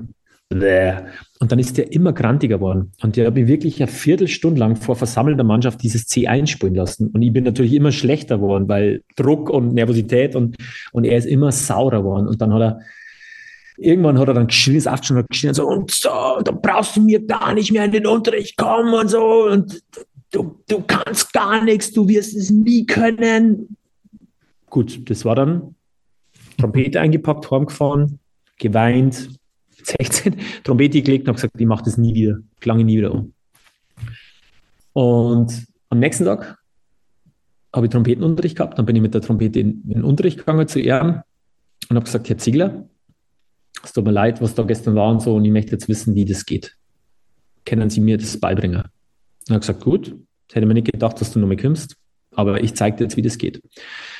Ellen Sotti Band 1. Das sind da vorne diese langen Aus ja. Genau. Vier, Tempo 84, Viertel 84. Und hat gesagt, so, das machst du jetzt halt. Jeden Tag machst du eine Übung durch. Das sind drei verschiedene, die da drin sind. Jeden Tag eine Übung. Erst Bassen mit Mundstück, Viertelstunde Bassing, acht Minuten dauert so eine Übung. Das machst du, nicht mehr. Gut, also habe ich angefangen, gebasst, Übung gemacht. Und dann ist es immer schlechter geworden. Es ist einfach von Woche zu Woche schlechter geworden. Irgendwann habe ich gar nicht mehr spielen können. Und ich bin in den Unterricht gegangen und er hat gesagt, ja, ich, und ich war völlig verzweifelt. Und, und, äh, er hat gesagt, jetzt schauen Sie, ich kann nicht mehr spielen. Es ist, und er hat gesagt, hab Vertrauen, hab Vertrauen, das wird. Du mach das, vertrau mir, mach das jeden Tag. Ich habe jeden Tag diese ja, äh, 23 Minuten geübt. Jeden Tag. Egal, ob es gut war oder nicht. Und er hat gesagt, weißt du, Dominik, äh, es ist immer so, in, auch in der Demokratie, wenn sie was umstellt von der Diktatur zur Demokratie, kommt immer erst das Chaos, bevor sich was Neues etabliert. Und du bist jetzt halt im Chaos. Aber du musst durch dieses Chaos durch mit dem Vertrauen, dass danach das neue System kommt. Es hat ein halbes Jahr gedauert. Und auf einmal war es da. Es war da. Und auf einmal ging es. Und ich weiß es bis heute nicht. Das hat mir so viel Bock gemacht, dieses das Erlebnis, dass man und er hat sehr viel Vertrauen gehabt, wirklich. Wir haben dann das Vorspiel auslassen in der Schule, weil ich nicht spielen habe können, oder dann mal Entschuldigung geschrieben. und, ich hab, und dann habe ich dem vertraut, dem Typen. Der, der, mit dem habe ich alles gemacht, weißt Weil ich gewusst habe, er, hat mich, er nimmt mich an der Hand. Und wir haben dann tolle Sachen. Also, der hat mir dann klassische Artikulation beigebracht. Dann haben wir Piccolo spielen gelernt und äh, hat mir das Hochspulen beigebracht, was man da machen muss und so. Hey, ich sag's da. Und das war dann, dieses Erlebnis war Wahnsinn. Es gibt zwei Dinge, die ich noch nicht verstehe an der Geschichte. Ähm, erstens, wo nimmt man, wenn vorher, also wenn es einem vorher egal war, plötzlich das Vertrauen jetzt zu sagen, okay, ich mache jetzt ein halbes Jahr irgendwelche Übungen, auch wenn es gefühlt immer schlechter wird. Und zweitens, was ist in diesem, an dem einen Tag passiert? Du sitzt daheim, weinst, weil du einfach nett spielen kannst, es dir aber auch egal war. Und am nächsten Tag gehst du hin und sagst, ja, äh, jetzt will ich es lernen. Also letzte Frage zuerst. Äh, ich wusste, am nächsten Tag war, war Trompetenunterricht. Du hast ja nicht hingehen weiß, müssen. Ja, genau, aber es war ein Pflichtfach bei mir an der Schule. Ah, okay. Also wir haben ein musisches Gymnasium gehabt, das war mein Pflichtfach. Und ähm, konntest durchfallen deswegen. Und ich musste hin, weil ich konnte kein anderes Instrument als Pflichtfach wählen. Ich habe zwar Klavier auch gelernt, aber es ging damals nicht mehr zu wechseln. Also ich, also ich glaube, dass ich es halt einfach, dass ich musste, so wie mhm. Kinder halt Sachen machen müssen. Und die erste, die erste Frage war, warum, ähm, wo man die Motivation hernimmt, gell? Ja. Und das Vertrauen das durchzuziehen.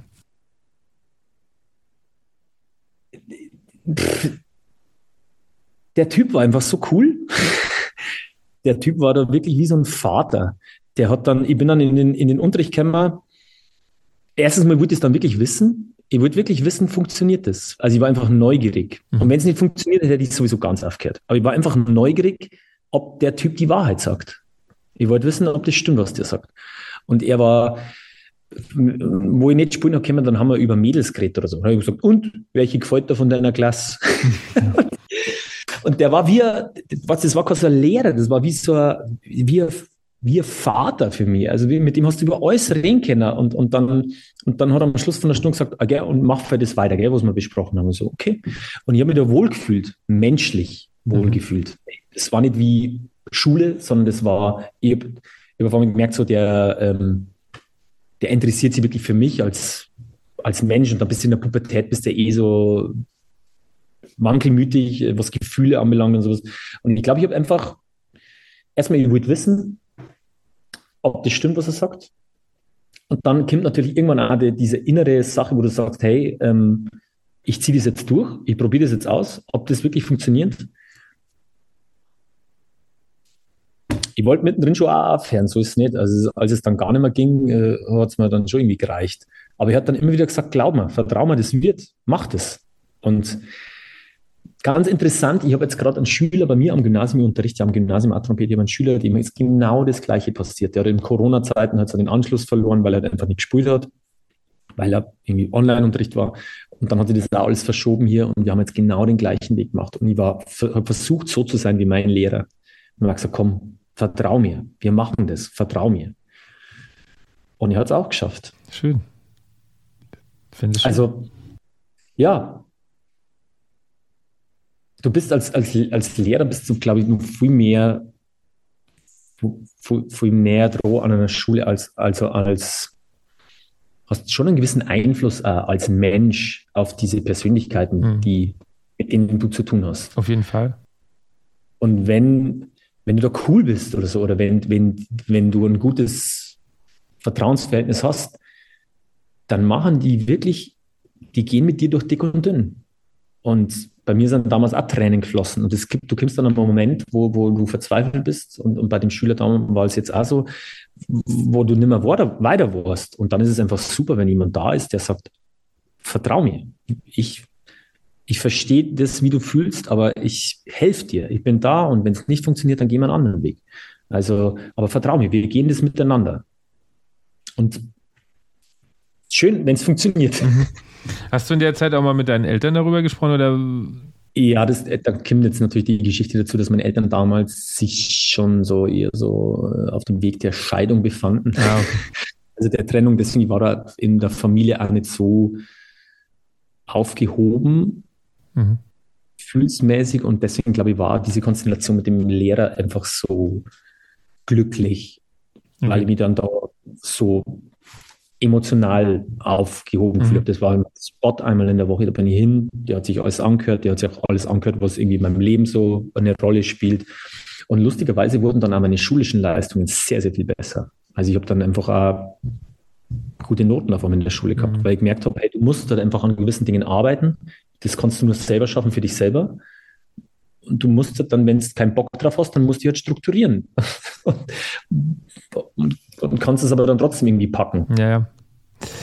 Ja, das ist so spannend, weil, ähm, wie du schon sagst, das muss man irgendwie selber drauf kommen. Das, das kann ich als Lehrer jetzt jemandem erzählen, aber das hilft meistens nichts. Also die müssen, müssen selber drauf kommen. Da, muss, da muss was passen, ja. Also es, ich habe als Schüler, wo es einfach ganz normal, also sagen wir, was heißt normal, wo es einfach so ein normales Schüler-Lehrer ja. Das ist jetzt nicht, das hat jetzt nichts mit einer engen Verbindung zu tun, sondern das hat mit einer, mit einem Vertrauensverhältnis mhm. zu tun. Also wie du, wie du einfach jemand vertraust, äh, wo du glaubst, dass er dir wirklich die Wahrheit sagt. Und schön ist halt natürlich, wenn es funktioniert, weil dann vertraust du ihm natürlich wirklich, weil dann ja. hat er dich nicht angelogen und dann hörst du halt sehr auf das, was er dir sagt. Und für mich war das einfach dann ein ganz besonderer Moment, wo ich dann zum Studieren gegangen bin äh, und dann meinen Weg eingeschlagen habe und ich habe nach wie vor sehr enge Verbindung mit meinem Lehrer. Morgen auf Nacht spiele ich mit ihm wieder, mit Norbert. Und das ist immer nur so, wenn wir uns sehen, wo er immer sagt, komm her, mein Bub. Und wir reden immer nur über diese Geschichte, wo er gesagt mein damals, ich habe die der Big Ben ausgeschmissen, weil du nichts kennen hast. ich so, stimmt, das stimmt ja, das hätte ich mir nie gedacht, dass du das, dass das mal so wird mit dir. Und ja, das hätte ich mir auch nie gedacht, aber du warst halt wichtig. Und das, glaube ich, ist für einen Asche, weil das ist ja so ein Teil von Unsterblichkeit dann. Jetzt wird es sehr metaphysisch, aber, aber natürlich, du gibst halt sehr viel, du gibst ja den Menschen was. Ja. Ähm, aber, aber glaubst du, es war wichtig in dem Moment auch, dass er dich quasi rausgeschmissen hat erst? Also dieses, ja. dieser Bruch. Also meinst du, es, es tut auch mal gut, Schülern zu sagen, okay, so, so geht es einfach nicht und da ist der Cut? Ganz ehrlich, ähm, bei mir, ich bin die Persönlichkeit, die braucht es. Ich habe das mit fast jedem Lehrer gehabt, diesen Bruch. Ähm, auch aus mit dem Axel, mit dem Axel nicht, aber wir waren ja nie so richtig eng dann, bloß einmal im Monat, aber auch mit meinem Professor gab es auch diesen Bruch. Mhm. Und irgendwie, vielleicht liegt es auch an mir, dass ich dieses dass ich das einfach brauche für, ich, vielleicht bin ich da einfach zu, äh, doch, zu, wie soll man das jetzt sagen? Also mir hat das auf jeden Fall gut getan, generell immer zu schauen, wo ist die Grenze? Wo ist die Grenze? Und, und dann weiß man, und dann steckt man das für sich selber ab und dann äh, genau weiß man da besser irgendwie damit umzugehen. Um es jetzt mal schön euphemistisch auszudrücken. Es, ist, es gibt manche Persönlichkeiten, also ich merke es jetzt auch als Lehrer selber, es gibt manche Schüler, die brauchen es auch. Die wollen wissen, wo die Grenze ist. Mhm. Die brauchen das auch und die brauchen dann einmal eine gewisse harte Konfrontation, um für sich selber Erfahrung zu sammeln. Ähm, dass einmal was nicht klappt. Also ich finde auch, dass, dass, dass, dass, heutzutage ist alles immer so, keiner, keiner will irgendwie mehr Pro Probleme bekommen oder, oder keiner will mehr hinfallen. Dabei ist es ganz, ganz wichtig, finde ich, dass man einfach einmal schlechte Erfahrungen sammelt.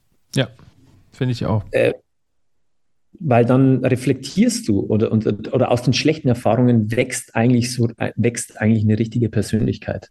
Wie gehst du damit um? Schaust du auf dich? Was habe ich falsch gemacht? Oder sind alle anderen schon wieder schuld? Oder, oder wie, wie gehst du mit sowas um? Und ich glaube, die Leute, die, wenn man sich so, ja, so Biografien und sowas durchliest, und ich lese gern Biografien, ähm, dann sind es meistens Persönlichkeiten, die schon irgendwann einmal an diese Grenzen gestoßen sind und einfach mal hingefallen sind. Hm. Weil du gerade bei diesen Musikerbiografien sind, ich habe nämlich gelesen, dass du die gerne liest. Äh, äh, zwei Fragen dazu. Erstens, welche Musikerbiografie hat dich am meisten beeindruckt beim Lesen und vor allen Dingen, ähm, weil du, du hast in dem Interview so schön gesagt, du willst herausfinden, warum Menschen so sind, wie sie sind. Das ist ja auch mein Ziel hier. Ähm, welcher Mensch hat dich am meisten beeindruckt oder beeinflusst?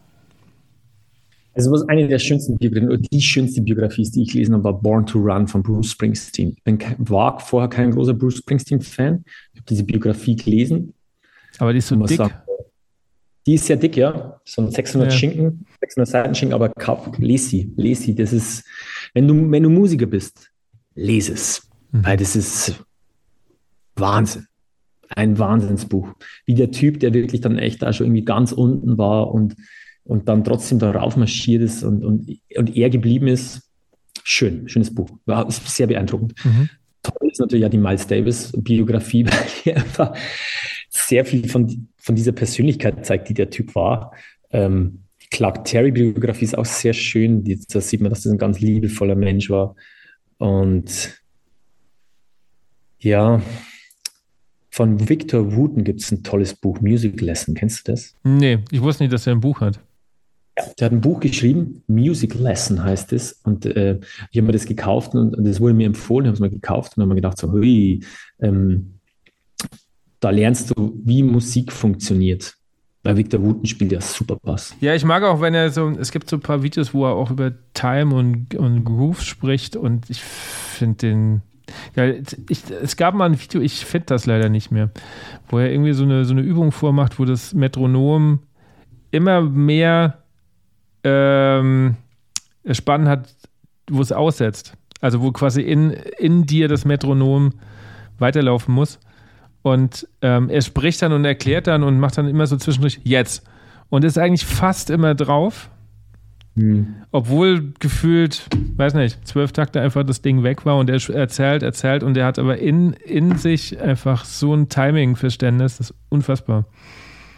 Fand ich geiles Video ich stehe auch sehr drauf, ich stehe sehr drauf, wie der, wie der Musik macht. Und in dem Buch geht es eigentlich immer gedacht, da steht da drin, wie Musik funktioniert. Mhm. Und es geht aber nur darum, wie ein Typ einen anderen Typen kennenlernt und mit dem auf den Berg steigt und, und durch die Stadt geht. Also es ist wirklich, es, es geht um alles, aber nicht um Musik. Und wenn du das durchgelesen hast, dann merkst du, dass es eigentlich nur um Musik ging. Okay. Und das ist sehr faszinierend, wie der das baut, ähm, um, um was es eigentlich geht in, bei dem, was wir miteinander machen. Mhm. Hol's dir. Sollte in keinem Schrank fehlen. Music Lesson ist eines der besten Bücher, die ich kenne. Ich habe zwei Bücher gelesen. Ich fand beide ganz gut von äh, Kent äh, Nagano. Mhm, auch, mhm. auch sehr schön. Ich weiß jetzt, das erste weiß ich gerade nicht. Das zweite ist auch irgendwie so zehn Lessons, schießt mich tot, die heißen im Moment alle gleich, habe ich so das Gefühl. Aber das erste fand ich total spannend, das war nämlich biografischer noch. Hat so Lust gemacht, irgendwie sich ähm, mal wieder mehr mit Klassik auseinanderzusetzen. Interessanter Punkt, dass du das jetzt sagst, weil ähm, ich war ja dann sehr viel im Unterhaltungssektor tätig, mhm. äh, generell und dann durch die Schlenkerer, durch den Winterfritz und Bücher Christian und so, German Brass Jungs, ähm, habe ich sehr viel Einblick jetzt in, diese, in, in, in diesen Classic-Approach gekriegt und, und, und, lerne, seitdem wir in der Band sind, sehr, sehr viel Neues dazu. Es tut mir total gut, macht sehr viel Spaß. Zum Beispiel? Einfach, es ist eine völlig andere Welt. Mhm. Der Tonerzeugung, der Klangqualität, äh, wie, wie man Musik zelebriert, wie man, wie man einen kurzen Ton spielt, wie man einen langen Ton spielt. Es ist einfach alles unterschiedlich. Und das ist, äh, äh, man kann natürlich als Jazzer sagen, well, das sind die Klassiker und die Klassiker so, das sind die Jazzer. Oder man kann sagen, hey, wie machst du das? Und, und der Christian ist da sehr offen und, und lässt mir da viel teilhaben.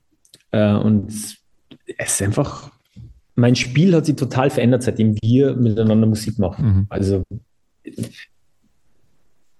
wie ich einen Ton anstoße und, und, wie der Ton dann klingt nach dem Anstoßen, so laut. So ganz banale Sachen. Mhm.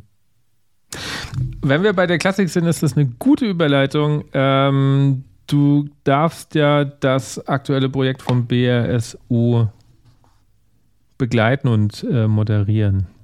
Genau. Hosten, sagt man jetzt so schön. Stimmt, ja. hosten, ja. Das Hosten.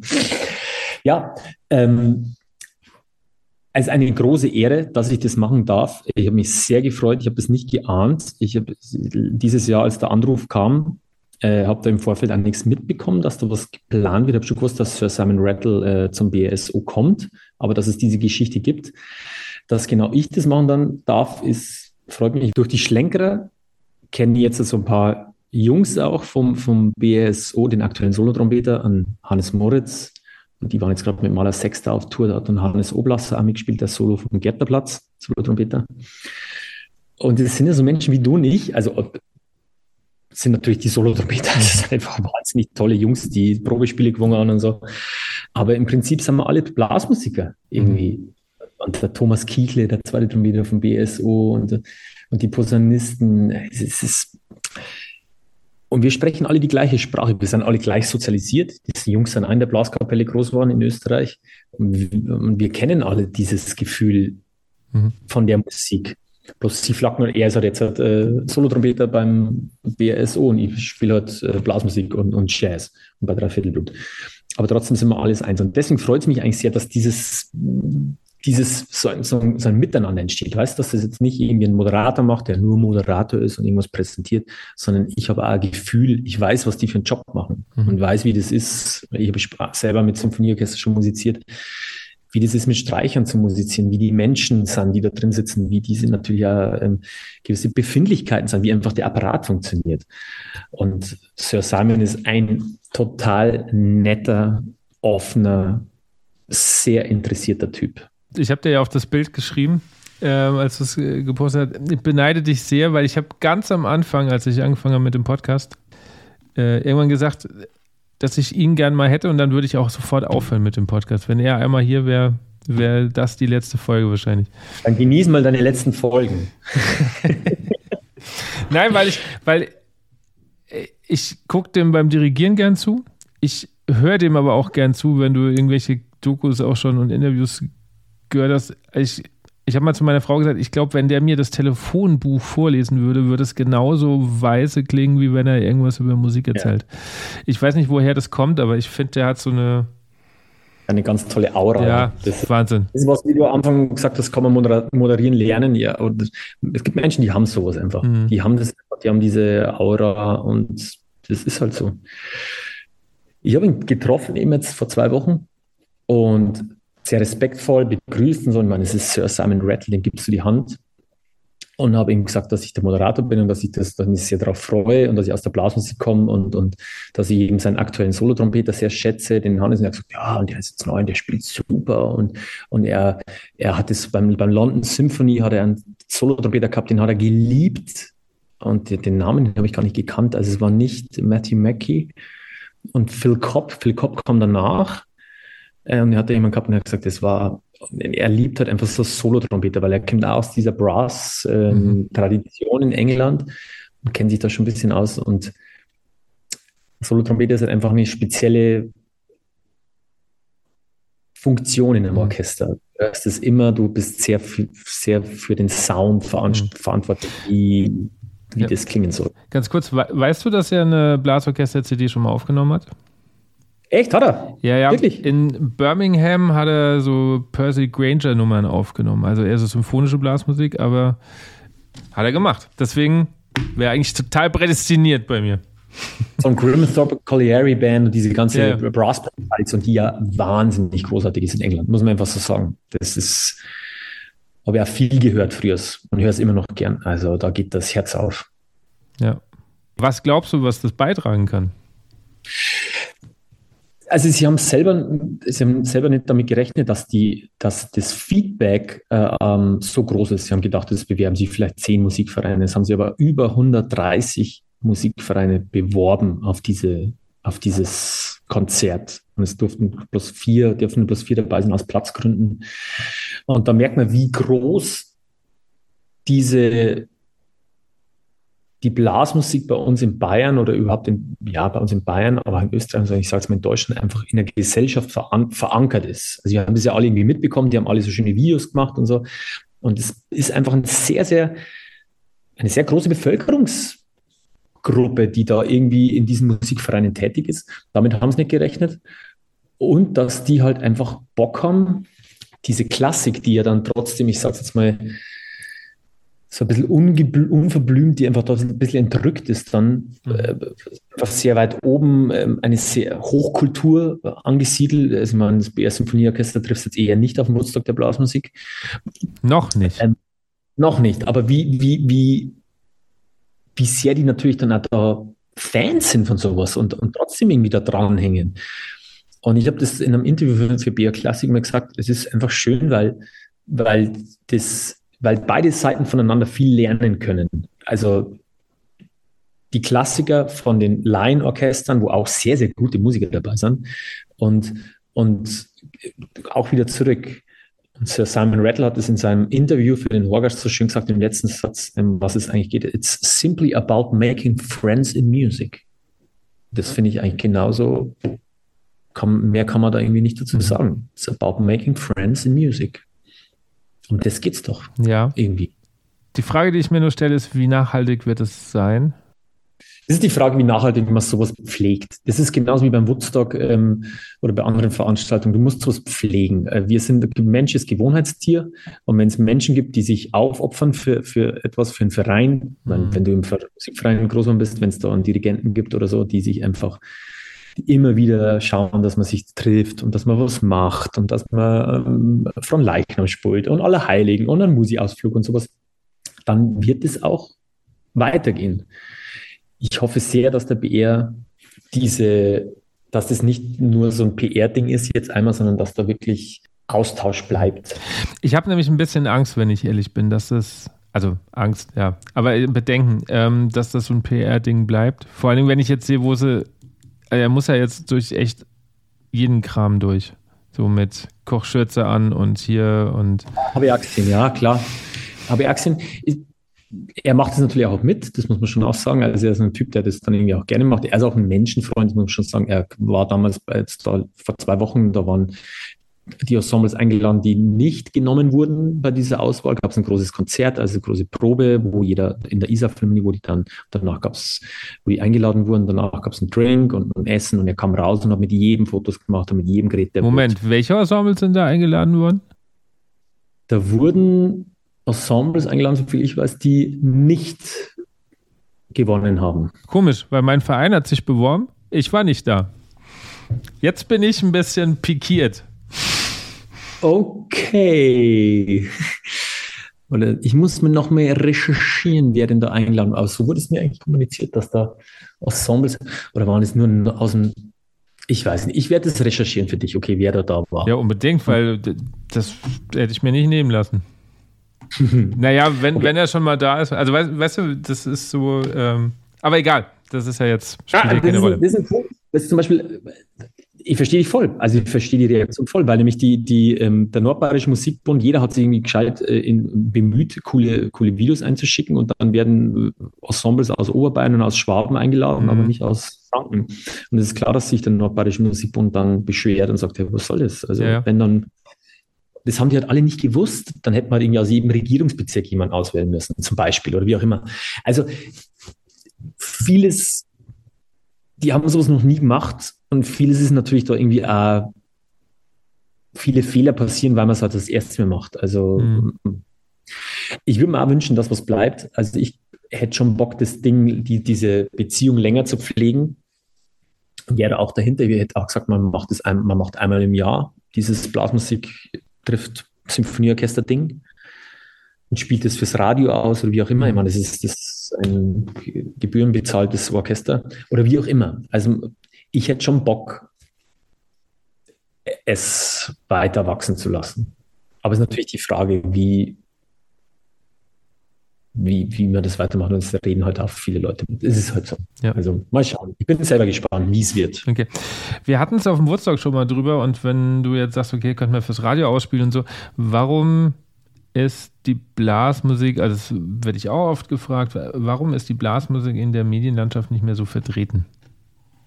Also das ist nicht so, weil es gibt die Sendung mit Blasmusik durch Bayern vom George Schried, das ist eine Fernsehsendung, kommt 20.15 Uhr abends im bayerischen Fernsehen, das ist eine reine Blasmusiksendung. Kennst du die? Kennst du bestimmt, Klar, oder? logisch. Ja, ja. Es ist natürlich immer auch die Frage, wie viel ist gewollt. Mhm. Es gibt Umfragen, die aktuellen Umfragen deuten mehr darauf hin, dass mehr Schlager gewünscht wird. Das muss man einfach so sagen. So ist die Umfrage. Und weniger traditionelle Musik.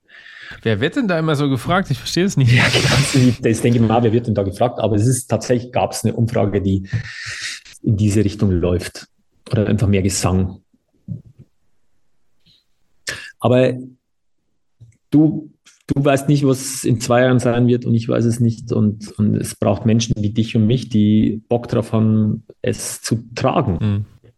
Und dann, also es ist nicht von Hand zu weisen, dass durch Festivals wie das Woodstock der Blasmusik oder, oder die Blaswiesen oder Blasius oder wie sie alle heißen,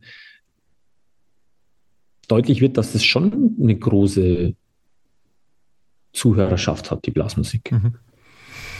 Aber glaubst du, dass die ähm, Zuschauerschaft größer wird? Also, dass es wirklich dieser Hype um die Blasmusik gibt? Also ich Du stellst jetzt die Frage mir persönlich. Ja. Deswegen antworte ich jetzt als Dominik Löbel, also mit meiner Meinung, die ich dazu habe. Blasmusik ist toll und ich stehe drauf. Ich weiß nicht, ob eine Sendung 90 Minuten mit Blasmusik trägt. Rein mit Blasmusik. Mhm. Ob wirklich den Unterhaltungswert bietet, eine Zuschauerschaft um 20.15 Uhr zu halten. Mhm habe ich so ein bisschen meine Bedenken.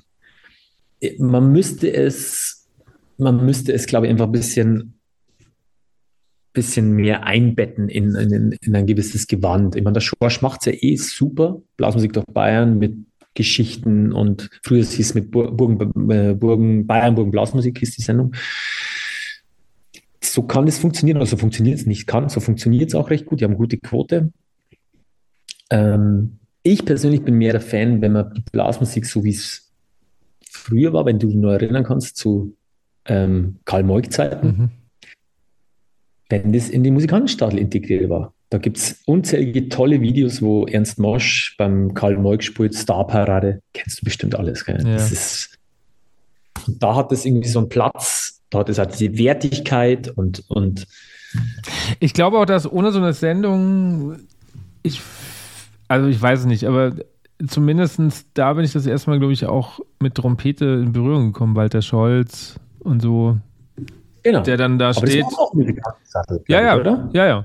ja. Ich sage ja, so, so, Sendungen, die dann halt, wo, wo, dann plötzlich mal auch Blasmusik stattfindet und du siehst, okay, genau. ah, das klingt nochmal anders als im Dorf. Genau. Und, und jetzt, jetzt haben wir genau bei dem, bei dem Punkt, um den es um geht. Und der ist am Schorsch sehr wichtig und der ist mir auch sehr wichtig. Qualität. Mhm. Ach, das klingt ja doch noch anders wie äh, bei uns am Dorf. Kein Mensch hat damit ein Problem, sich im Fernsehen was anzuschauen, wo man sagt, wow, das ist, das ist mhm. Fernsehen. Also das, das, sind meine Stars. Mhm. Meine Stars sehe ich im Fernsehen. Und ich finde, so muss es einfach auch sein. Finde ich persönlich. Also im Fernsehen brauche ich nicht jeden zweiten Dorfverein sitzen singen, weil dann denken wir so, ja, da brauche ich nicht Fernsehen schauen, weil da kann ich, das kann ich sonst auch singen. Sondern im Fernsehen möchtest du Helene Fischer singen oder möchtest du von mir, ich sage jetzt mal, die Kaisermusikanten singen. Äh, also möchtest du irgendwas sagen, wo du sagst, wow, für mich ist das, ist für mich Fernsehen. Da das schau mal, oder ein Blechhaufen oder sowas, was wirklich fantastisch ist oder so. Oder früher was Global Criner, die waren ja auch super. Mhm. Und ich finde, der Schorsch ist auch dieser Meinung, also Qualität spielt eine große Rolle. Qualität gehört dahin, es muss qualitativ gut sein, dann kann man es bringen. Und es muss einen Show-Charakter haben. Das sind so diese zwei Aspekte. Unterhaltung, also Show und Qualität. Und dann funktioniert Blasmusik auch im Fernsehen. Und ich glaube auch sehr gut. Und dafür setze ich mich persönlich auch ein. Okay. Aber wie könnte Show dann in dem Kontext aussehen? Ja, also ich habe ich hab einen Traum äh, in der Hinsicht. Ich, ich will sowas wieder machen. Ich will so eine Sendung, würde das gerne machen. Ich würde das gerne moderieren. Das ist mein Traum, so eine Sendung zu machen, in der Blasmusik eine Rolle spielt.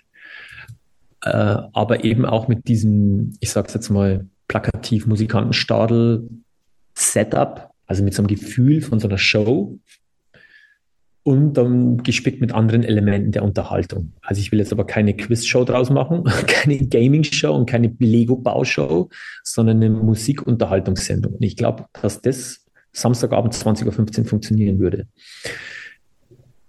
Silbereisen mit Blasmusik. Okay. Dann hoffe ich mal, dass dein Traum irgendwann wahr wird. Ich sage jetzt mal, wenn das wahr wird, dann mache ich es so wie du mit Simon Rattle. Einmal machen und dann fertig. Einmal machen und fertig. Na, du, wir brauchen alle Träume. Es geht, wer weiß, ob es jemals in Erfüllung geht, aber ich kämpfe dafür mhm. und rede mit vielen Leuten darüber, über diese Idee und, und hätte voll Bock drauf und glaube auch, dass das wirklich für den Zuschauer eine tolle Geschichte wäre. Und ja, aber irgendjemand muss bezahlen. Ach so, ich dachte, du machst das einfach so. Und genau, und muss es senden. Naja, mir geht es mir geht's auch nicht so um Kohle. Das ist auch noch so ein Aspekt, das, den, den, den kann ich auch noch gerne mitgeben, ist, ich, ich war nie so richtig auf Kohle aus. Also das war immer, war immer irgendwie dann da. Es hat immer gepasst. Also immer mit Menschen Musik gemacht, die die die gleiche Wertig Wertigkeitsverständnis gehabt haben wie ich, also wo einfach auch Gagen bezahlt wurden, die voll okay waren. Aber ich habe viel gemacht, wo es keine Kohle gab. Und ich habe es einfach gemacht, weil es mir Bock macht. Ganz viel. Okay. Und ich finde da Kids oder ihr junge Leute oder alte Leute, geht's raus, habt Spaß, macht Musik, selbst wenn man keine Kohle verdient. Es geht darum, es zu machen. Das ist so der große Tipp. Mhm. Schreiben, viel schreiben, viel ausprobieren machen, wenn es scheiße ist, verwerfen, nächstes Ding machen, probieren, rausgehen, Menschen, Publikum, Feedback, Spaß haben. Aber jetzt sind wir abgedriftet von meinem großen Traum. Ja. Ähm, mal jetzt weg von Blasmusik im Fernsehen. Wie nimmst du generell die Entwicklung der Blasmusik wahr? Du kriegst ja relativ viel mit. Also ich, ich kriege viel mit, ja, und muss aber den Ball jetzt gleich mal weiterschmeißen äh, zu Menschen, die wirklich ganz, ganz viel dafür machen, dass Blasmusik, ähm, dass Blasmusik groß geworden ist. Und da muss ich einen Namen nennen, der über dem Ganzen schwebt, dem, glaube ich, eigentlich so das Gros zugutekommen muss äh, von, der, von dem, wie es jetzt ist. Und das ist der Simon Ertel, mhm. der Chef vom Woodstock der Blasmusik der hat dafür gesorgt in den letzten 10, 12 Jahren, dass junge Leute wieder sagen, wow, wie cool ist denn eigentlich Blasmusik? Weil als ich im Musikverein war mit 16, da habe ich mir ehrlich gesagt geschämt, dass ich am Wochenende Lederhosen angezogen habe und Blasmusik gemacht habe, weil das war völlig uncool. Da ist man Skateboard gefahren oder hat was, keine Ahnung, Hip-Hop gehört oder irgendwas. Mhm. Und heutzutage, und das ist der Verdienst von Simon Ertel und von seinem Team, das muss man einfach so sagen, ist Blasmusik cool. Da geht man hin, da feiert man, Blasmusik ist hip, jeder macht es gern, jeder spielt es gern, du, du fühlst dich cool, wenn du ein Instrument spielen kannst. Du willst da dazugehören. Und das haben die Jungs gemacht und Jungs und Mädels natürlich. Und ähm, ich glaube, dass diese Entwicklung lange nicht aufhören wird. Ich glaube, das wird einfach so weitergehen, weil es einfach wirklich cool ist. Macht Spaß. Aber werden es mehr? Weil ich habe ja jetzt am Freitag mit dem Corbinian gesprochen. Ich habe mhm. das Thema war jetzt schon auch öfters in anderen Folgen. Und auch Corbinian sagt, er hält es teilweise für einen Trugschluss, jetzt zu glauben, dass das jetzt so richtig durch die Decke geht, sondern einfach, es versammeln sich halt die jetzt bei den Festivals? Also richtig durch die Decke gehen wird es nicht. Das wird nicht so sein wie jetzt sozusagen mit Helene Fischer. Also mhm. ähm, da, dazu ist die Musik dann doch irgendwie zu speziell oder vielleicht sogar zu intellektuell oder so oder zu wenig mainstreamig oder wie auch immer. Also da, da hat der Corby recht. Ähm, es, im, im Labras Band hat einen sehr großen Anteil auch gehabt daran, dass diese Musik salonfähig werden. Also was heißt Salon, dass es cool geworden ist, weil die waren eigentlich auch die ersten, die so richtig ähm, Blasmusik mit Beats und so gemacht haben, also für Jugendkultur, sagen wir. Ähm,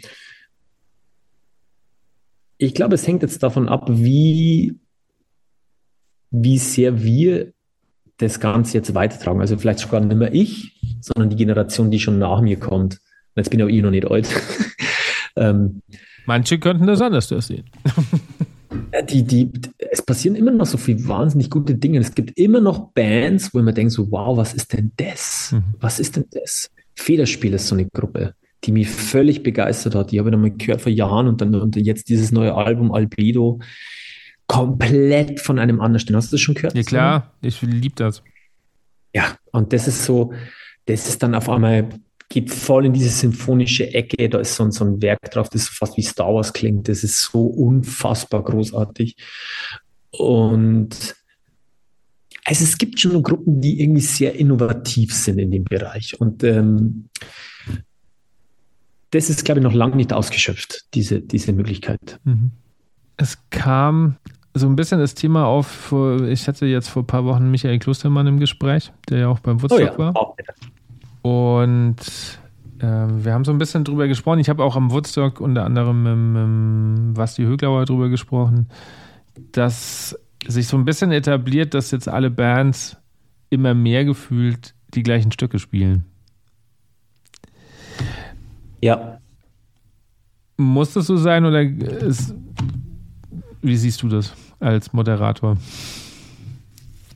Und als Mensch. Du darfst auch als äh, Dominik antworten, nicht nur als der Moderator. Also ich sehe es erstmal richtig und es muss so sein, weil du kannst nur durchs Covern und durchs Kopieren zu deinem eigenen Stil finden. Das ist genauso wie im Jazz. Wie lernst du Jazz zu spielen? Du versuchst zu transkribieren und, und Miles Davis Solo nachzuspielen und Clark Terry Solo nachzuspielen. Du versuchst zu kopieren. Und nur durchs Kopieren lernst du, wie ist diese Musik. Und klar müssen die alle irgendwie erst einmal Vogelwiese spielen und böhmischen Traum und wenn das und das Spulen des Zelebrierens und, und dann die Frage ist, was ist danach? Und da trennt sich dann der Weg. Ja. Und dann gibt es die Leute, die bleiben dann beim Kopieren hängen, was voll okay ist, finde ich. Also habe kein Problem, dass jemand irgendwie böhmischen Traum und Vogelwiese spielt. Ähm, und es gibt die Leute, und da steht dann schon sehr drauf, wie der Sebastian Hügler, der Basti, äh, Klostermann ist vielleicht nicht so. Ich glaube, der hat nicht sehr viel komponiert und arrangiert. Oh doch, doch, doch. Oh doch, okay. Ja. Dann tut ihm Unrecht, tut mir leid, Michael. Ja, meine Schuld, tut mir leid. Ähm, dann gibt es die Leute, die Musik, neue Musik machen, neue Musik schreiben. Und das ist, finde ich, für mich, da beginnt's. Und das sage ich zu allen Musikern, die ich treffe auf irgendwelchen Workshops oder sowieso egal wie schlecht es ist oder wie banal, setzt euch hin und macht eure eigene Musik. Egal was es ist, weil das seid ihr. Und bei uns bei den Schlenkern war es jetzt auch so. Wir haben erst kopiert, haben uns halt Noten mhm. arrangiert und so, und haben uns eigene Arrangements bastelt und so. Aber richtig zu einer Gruppe wirst du erst, wenn du komponierst, wenn du deine eigene Musik machst, dann bist du du. Das ist deine Musik.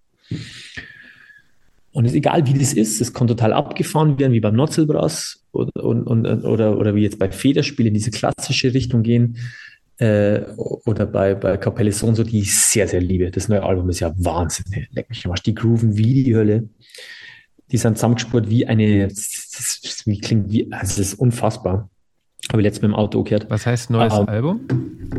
Ja, dieses, äh, wie heißt, Orne, trinkt man nur Orne, oder wie heißt das Album? Orne Morn Inam Ino.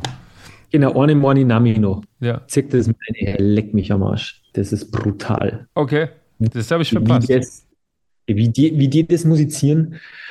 Und dann, und da kommt, da muss ich echt sagen, da, da, da kommt dann so natürlich auch ein bisschen eine Wertschätzung ins Spiel, wo man denkt, weil es gehört viel dazu, zu komponieren, das zu notieren, das einfach rauszuhauen. Ähm, und ich stehe immer auf so neue Musik. Egal was es ist, egal wie es ist, hey, weil das bist du. Also da kommt, das haben wir wieder beim Improvisieren. Ähm, da kann ich nichts sagen, dass das schlecht, im, wenn du jetzt Brahms spielst, kann ich sagen, du hast den Brahms schlecht interpretiert. Den muss man anders interpretieren. Aber wenn du deine Musik spielst, dann kann ich nicht sagen, du hast es schlecht interpretiert, weil das ist ja deine Musik. Also gibt mir gar nicht das Recht, dich zu kritisieren, weil du interpretierst es von Haus aus so, wie du das ja. interpretierst.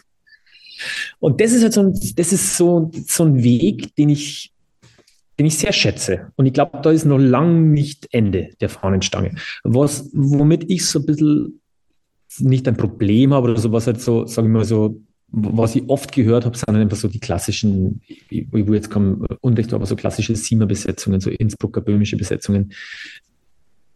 Das klingt für mich halt immer alles irgendwie dann doch gleich, sage ich jetzt mhm. mal. Ähm, da finde ich es ganz spannend, wenn es zum Beispiel, gibt es Max Josef, kennst du die Band aus München, Max nee, Josef? Äh, eine Tuba, eine Gitarre und zwei steirische Harmonikas. Abgefahren geil. Also völlig neue Instrumentierung, komplett komisch, aber super, schreiben super Musik, Max Josef. Und ja, und sowas ist halt, ist natürlich auch schön bei den Wirtshausmusikanten, weil die Trau, die sucht dann immer so neue Gruppen und dann denkst du so, wow, was ist denn das? Top, schön, frisch, neu, her damit. Und da bin ich schon ein Fan davon. Aber wie gesagt, also wenn ich jetzt von einer Siebenbesetzung Vogelwiese her, dann ist das auch schön, dann begeistert mich das auch. Aber das haben wir dann doch schon irgendwie mhm. 15 Mal gekriegt. Ja. Es kamen ein paar Zuschauerfragen. Ja, genau, stimmt. Von Instagram. Ja. Jetzt bin ich gespannt. Äh, ja, mich haben die alle nicht überrascht tatsächlich. Ähm, fangen wir mal äh, leichter an. Lieblingsstück bei den Schlenkerern? Ah, Komotrenka. Moderation oder Spielen? Puh, es ist mittlerweile 50-50 bei mir. Aber wenn ich es mir jetzt wirklich aussuchen müsste, spielen. Okay. Und wo bist du nervöser? Spielen. Warum? Moderation, was soll da passieren? Also was kann da passieren? du bist selber Moderator und du kannst ja reden. Also was soll da passieren? Da kann nichts passieren. Und das ist auch das, was ich irgendwie, das habe ich dann erklärt, wie ich angefangen habe zu moderieren, ist, hey, egal, auch wenn was passiert, dann ist es nicht so schlimm, wenn was passiert. Weil um Schiff ist charmant. Beim Trompete spielen, du bist selber Trompeter, Andi. Ja. Wie schnell ist da was passiert? Ja, es kommt halt drauf, kommt drauf an, was ich mache. Wenn, wenn ich natürlich Klasse spiele, dann hat es eine andere Gewichtung, als wenn ich Blasmusik, meine Güte, dann ist halt ein Gegner drin. Ist wurscht. Genau. Und, und wenn du Jazz spielst, ist das doch auch nicht so, so tragisch. Ja, aber alles, was ich jetzt dazu spiele, also bei die Schlenkerer, da geht, da geht's, da ist natürlich auch scheiße, wenn du kickst. Das mhm. mag auch keiner. Und bei Drafilopoulos ist es auch eher solistisch, gibt da bloß eine Trompete. Solltest auch nicht kicksen. Also, das ist alles irgendwie dann doch. Also, da bin ich, bin ich schon etwas, was heißt nervöser? positiv angespannt, sage ich jetzt mal. Okay. Einfach so sehr wachsam, dass, dass ich wirklich sehr fokussiert. Und dann beim Moderieren, ganz ehrlich, wenn ich so rausgehe, das ist auch beim Platzkonzert, wenn ich merke, ich bin drin, dann denke ich mir, was kommt, was soll jetzt passieren, wenn ich weiß, wo ich hin muss. Ja. Was bringt die Zukunft bei dir? Musikantenstadel. das, das sowieso, da, da warte ich drauf. Also, wenn es den gibt, möchte ich bei der Premiere dabei sein. Da feiere ich dich. Sitze ich vorne und klatsche auch. Ich würde es mir wünschen. Ich sage es ganz ehrlich, ich würde es mir wünschen. Es ist mein großer, mein großer Lebenstraum. Also abgesehen von privatem Glück und Gesundheit und so, was ja wirklich wichtig ist. Also ganz abgesehen davon. Aber wenn man sich jetzt mal was wünscht, wo, was man gerne mal erleben würde, da muss ich sagen, ich würde das echt, das würde ich gerne machen. Wir kommen langsam in die Zielgerade. Wir sprechen ja schon echt lang. Ich habe echt noch tausend Fragen an dich, aber ähm, müssen wir vielleicht dann noch, noch, eine, noch, eine, noch eine zweite Folge vielleicht machen. Äh, was lernst du gerade, was du noch nicht kannst? Ähm, du wirst lachen, meine Doppelzunge ist ein bisschen eingeschlafen. ich bin echt wieder am Doppelzunge üben. Äh, Aban. Ähm, Karneval von Venedig macht mir Spaß, muss man einfach ab und zu mal wieder machen. Also es, ähm, jeder hat so, jeder hat so auf der Trompete gewisse Baustellen. Jeder Musiker hat das und äh, ich merke, dass ich habe jetzt auch nicht mehr so wahnsinnig viel Zeit zum Üben. Ich habe zwei Kinder und, und auch jetzt auch moderativ einfach viel zu tun und muss einfach gewisse Dinge noch checken. Und das muss ich mal wieder angehen, so gewisse Baustellen in meinem Trompeterleben. Was sagen andere über dich, was nicht stimmt? Der ist arrogant. Sagt man das? Ja, ich bin mir ziemlich sicher, dass man das sagt. Also ich habe es auch schon gehört, dass das Leute denken, also der ist, ähm, der ist irgendwie arrogant oder so. Und das, glaube ich, stimmt nicht. Also nicht, glaube ich, stimmt. Das stimmt einfach nicht, weil ich rede mit jedem gern, egal wer, egal was er macht. Habe von Haus aus sehr viel Respekt überhaupt von, von jedem, erstmal von jedem, zweitens von Menschen, die was machen, ähm, egal was sie machen. Ähm, und das, glaube ich, kann ich von mir sagen, dass ich das nicht bin. Okay. Deine schlechteste Angewohnheit? Ich bin sehr ungeduldig. Bin leider sehr ungeduldig. Also ich kann, äh, du hast vorher so gesagt, ja, äh, trägst du gern Verantwortung? Ja, trage ich gern Verantwortung, aber ich mache halt auch gern. Und wenn ich was mache, dann will ich machen. Und ich mache einfach. Und wenn dann was nicht sofort funktioniert oder dann irgendwie Leute mir nicht zurückschreiben, wenn ich Termine ausmache oder so, dann bin ich immer sehr ungeduldig. Das ist eine sehr schlechte Angewohnheit. Muss ein bisschen gelassen. Wirst du dann auch sehr ungehalten? Äh, nee, also ich werde nicht ungehalten, aber ich habe schon öfters mal den Satz gehört, ist halt mal ein Snickers. ich glaube, okay. das sagt alles. Ja, das spricht, das spricht Bände. Welchen Film bzw. welches Buch sollte man mal geschaut bzw. gelesen haben? Ja, lustigerweise, ich habe mich heute darüber unterhalten mit, einem, mit meinem Kameramann in Österreich, äh, mit Ali Andres. Auf jeden Fall Blues Brothers, den ersten Teil. Beste Musik, Blues Brothers, oh Mann, Aretha Franklin und, und John Belushi, der singt und hey, Jesus Christ, diese blaue Platte, das ist so gute Musik und der Film ist so lustig. Aber nur in unserer Generation. Weißt du, ich habe das jetzt schon ein paar Mal in der Schule probiert. So, dann so Richtung Sommer. Dann hat man ja. vorher Pop-Rock-Geschichte gemacht, habe ich mir, das habe ich zweimal gemacht. Äh, achte Klasse, gedacht, komm, dann gucken wir am Schluss Blues Brothers. Und es ist in beiden Klassen folgendes passiert: so die ersten zehn Minuten wird ja fast nichts gesprochen was ich ja schon ziemlich cool finde. Und dann kam immer ja. so die Meldung, Herr Schreck, passiert da eigentlich auch noch irgendwas? Und ich denke mir, ey, es ist voll cool. So, äh, die, der ist, kann ich mir aber vorstellen, dass der es genauso ja, ist. Ja, der ist, der ist zu langsam für die. Da, da passiert nichts. Wenn es dann losgeht hier mit, der, mit dieser Verfolgungsjagd in dieser Mall, wo sie alles zu Schrott fahren, dann sind sie schon wieder dabei, aber bis dahin ja. ist schon sehr zäh für die. Also den muss man unbedingt gesehen haben, finde ich super Film. Und natürlich The Big Lebowski. Ich liebe diesen Film mit dem Dude. Kennst du bestimmt alle? Ja, ja. Lieblingsfilm von äh, Corby. Gleiche Antwort gegeben am Freitag. Wirklich? Ja, ja der Big Lebowski. Welches Buch sollte man gelesen haben? Auf jeden Fall Music Lesson von Victor Booten, ganz weit vorn. Und vorher schon erwähnt, Born to Run, Bruce Springsteen. Okay. Biografie. Welche Aufnahme sollte man unbedingt gehört haben? Oh, die Kind of Blue von Miles Davis. Ist, glaube ich, echt äh, die Top-Antwort in diesem Podcast. Wirklich? Ich glaube schon, das ja. Ist, das ist, kann man nicht erklären. Also mir hat damals mein Lehrer gesagt, wie ich angefangen habe, Jazz zum Beispiel der Norbert, der Zieler Norbert, gesagt, du kaufst jetzt diese Platte, du gehst in den Plattenladen und kaufst dir diese CD. Und ich habe nicht gewusst, was ich mache, aber er hat gesagt, du machst das jetzt. Dann bin ich rein, habe die CD gekauft, habe es eingelegt und erstmal, dann geht es ja so mit Bill Evans mit ja. Klavier los, mit so Wort, blim, blim. Ja. Ich habe gedacht, was ist das? Wann passiert denn da was? Wie deine Schüler bei Blues Brothers. Und dann geht dieses Stück los und dann, dann denkst du so, ey, was ist denn das? Genau, also muss man unbedingt gehört haben. Und jeder, jeder Trompeter sollte eine Aufnahme von Maurice André in seinem Plattenregal stehen haben. Das ist für mich der Inbegriff von klassischer Trompete. Mhm. Ich habe dir ja vorhin geschrieben, dass es ein neues Segment gibt, das quasi ähm, der Gast immer eine Frage für den nächsten Gast da lässt. Ähm, der Gast vorher war Sascha Ausenik. Und ah, wie cool. Der hat die Frage da gelassen, ähm, wie du, also er wusste natürlich nicht, dass du kommst, aber wie du lange Fahrzeiten überbrückt hast, als es noch kein Handy gab. So quasi als Kind und Jugendlicher.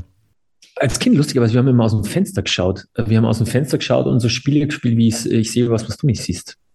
Ja. Und es war auch schön damals. Ja. Kannst du vielleicht erinnern. Also ich war ohne Handy sogar bedeutend schöner als, äh, man hat sich unterhalten. Ja. Oder man hat einfach mal nichts gesagt und hat aus dem Fenster geguckt. Und man hat es aushalten können, gell? Ja, heutzutage kannst du nicht mehr, mehr in der U-Bahn sitzen, fünf Minuten, ohne nicht irgendwie auf der Handy zu schauen. Ja. Coole Frage, hey, Sasso, super. Welche Frage lässt du da? Ich habe mir heute ganz viel Gedanken gemacht, welche Frage ich, welche Frage stellst du, weil du nicht weißt, wer kommt. Ich stelle die Frage, was war dein erstes Konzert und welches Gefühl, an welches Gefühl kannst du dich dabei erinnern? Auch eine schöne Frage. Konzert. Sehr schöne Frage. Also welche Gruppe war es und wie war das für dich? Okay. Abschließend, äh, private Wünsche hat, hattest du ja schon so ein bisschen gesagt, aber äh, Wünsche für die Bläser- und Blasmusikszene. Bleibt so, wie ihr seid. Ist eine tolle Szene. Überall, wo ich hinkomme, ist, sind offene Menschen. Und, und auf deine Anfangsfrage mit dem Politischen, wie ich dazu stehe und sowas, da gibt es keine Politik. Es gibt einfach keine Politik. Es gibt, es gibt nur ein Wir. Es gibt nicht ein Du und, und du und also nicht ihr, du bist so und ich bin so, sondern es gibt nur ein großes Wir auf dem Woodstock, sonst überall. Also bitte Szene, bleibt so, wie ihr seid. Und bitte, liebe Musiker, schreibt neue Musik geht's raus und schreibt Musik. Und ich verspreche euch, wenn ich tatsächlich mir meinen Wunsch erfüllen darf, dann werde ich dafür sorgen, dass ihr gehört werdet. Im Radio und im Fernsehen. Dominik, vielen Dank. Ich danke dir, Herr Andi. Es ist echt immer sehr, wir, wir kennen uns jetzt auch schon so lange und ist immer sehr charmant mit dir. Wirklich toller Podcast. Und du, du trägst auch viel dazu bei, dass es diese Szene so gibt.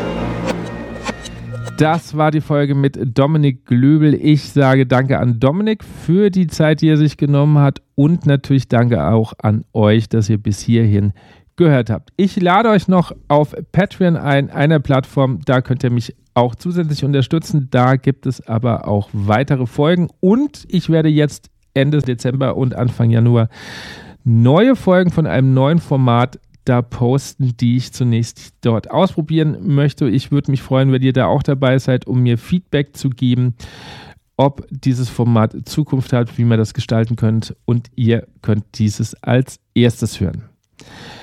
Außerdem lade ich euch noch ein, mein Newsletter zu abonnieren. Der kommt einmal im Monat. Den Link findet ihr in den Show Notes. Dann möchte ich mich bedanken bei Buffet Grampor für den langjährigen Support, bei Leander Machern für den Schnitt, bei Dirk Mattes für die Musik, bei euch für das Hören. Ich wünsche euch alles Gute, eine schöne Weihnachtszeit, einen guten Rutsch und ich hoffe, ihr seid im neuen Jahr dann auch wieder dabei. Macht's gut, euer Andi.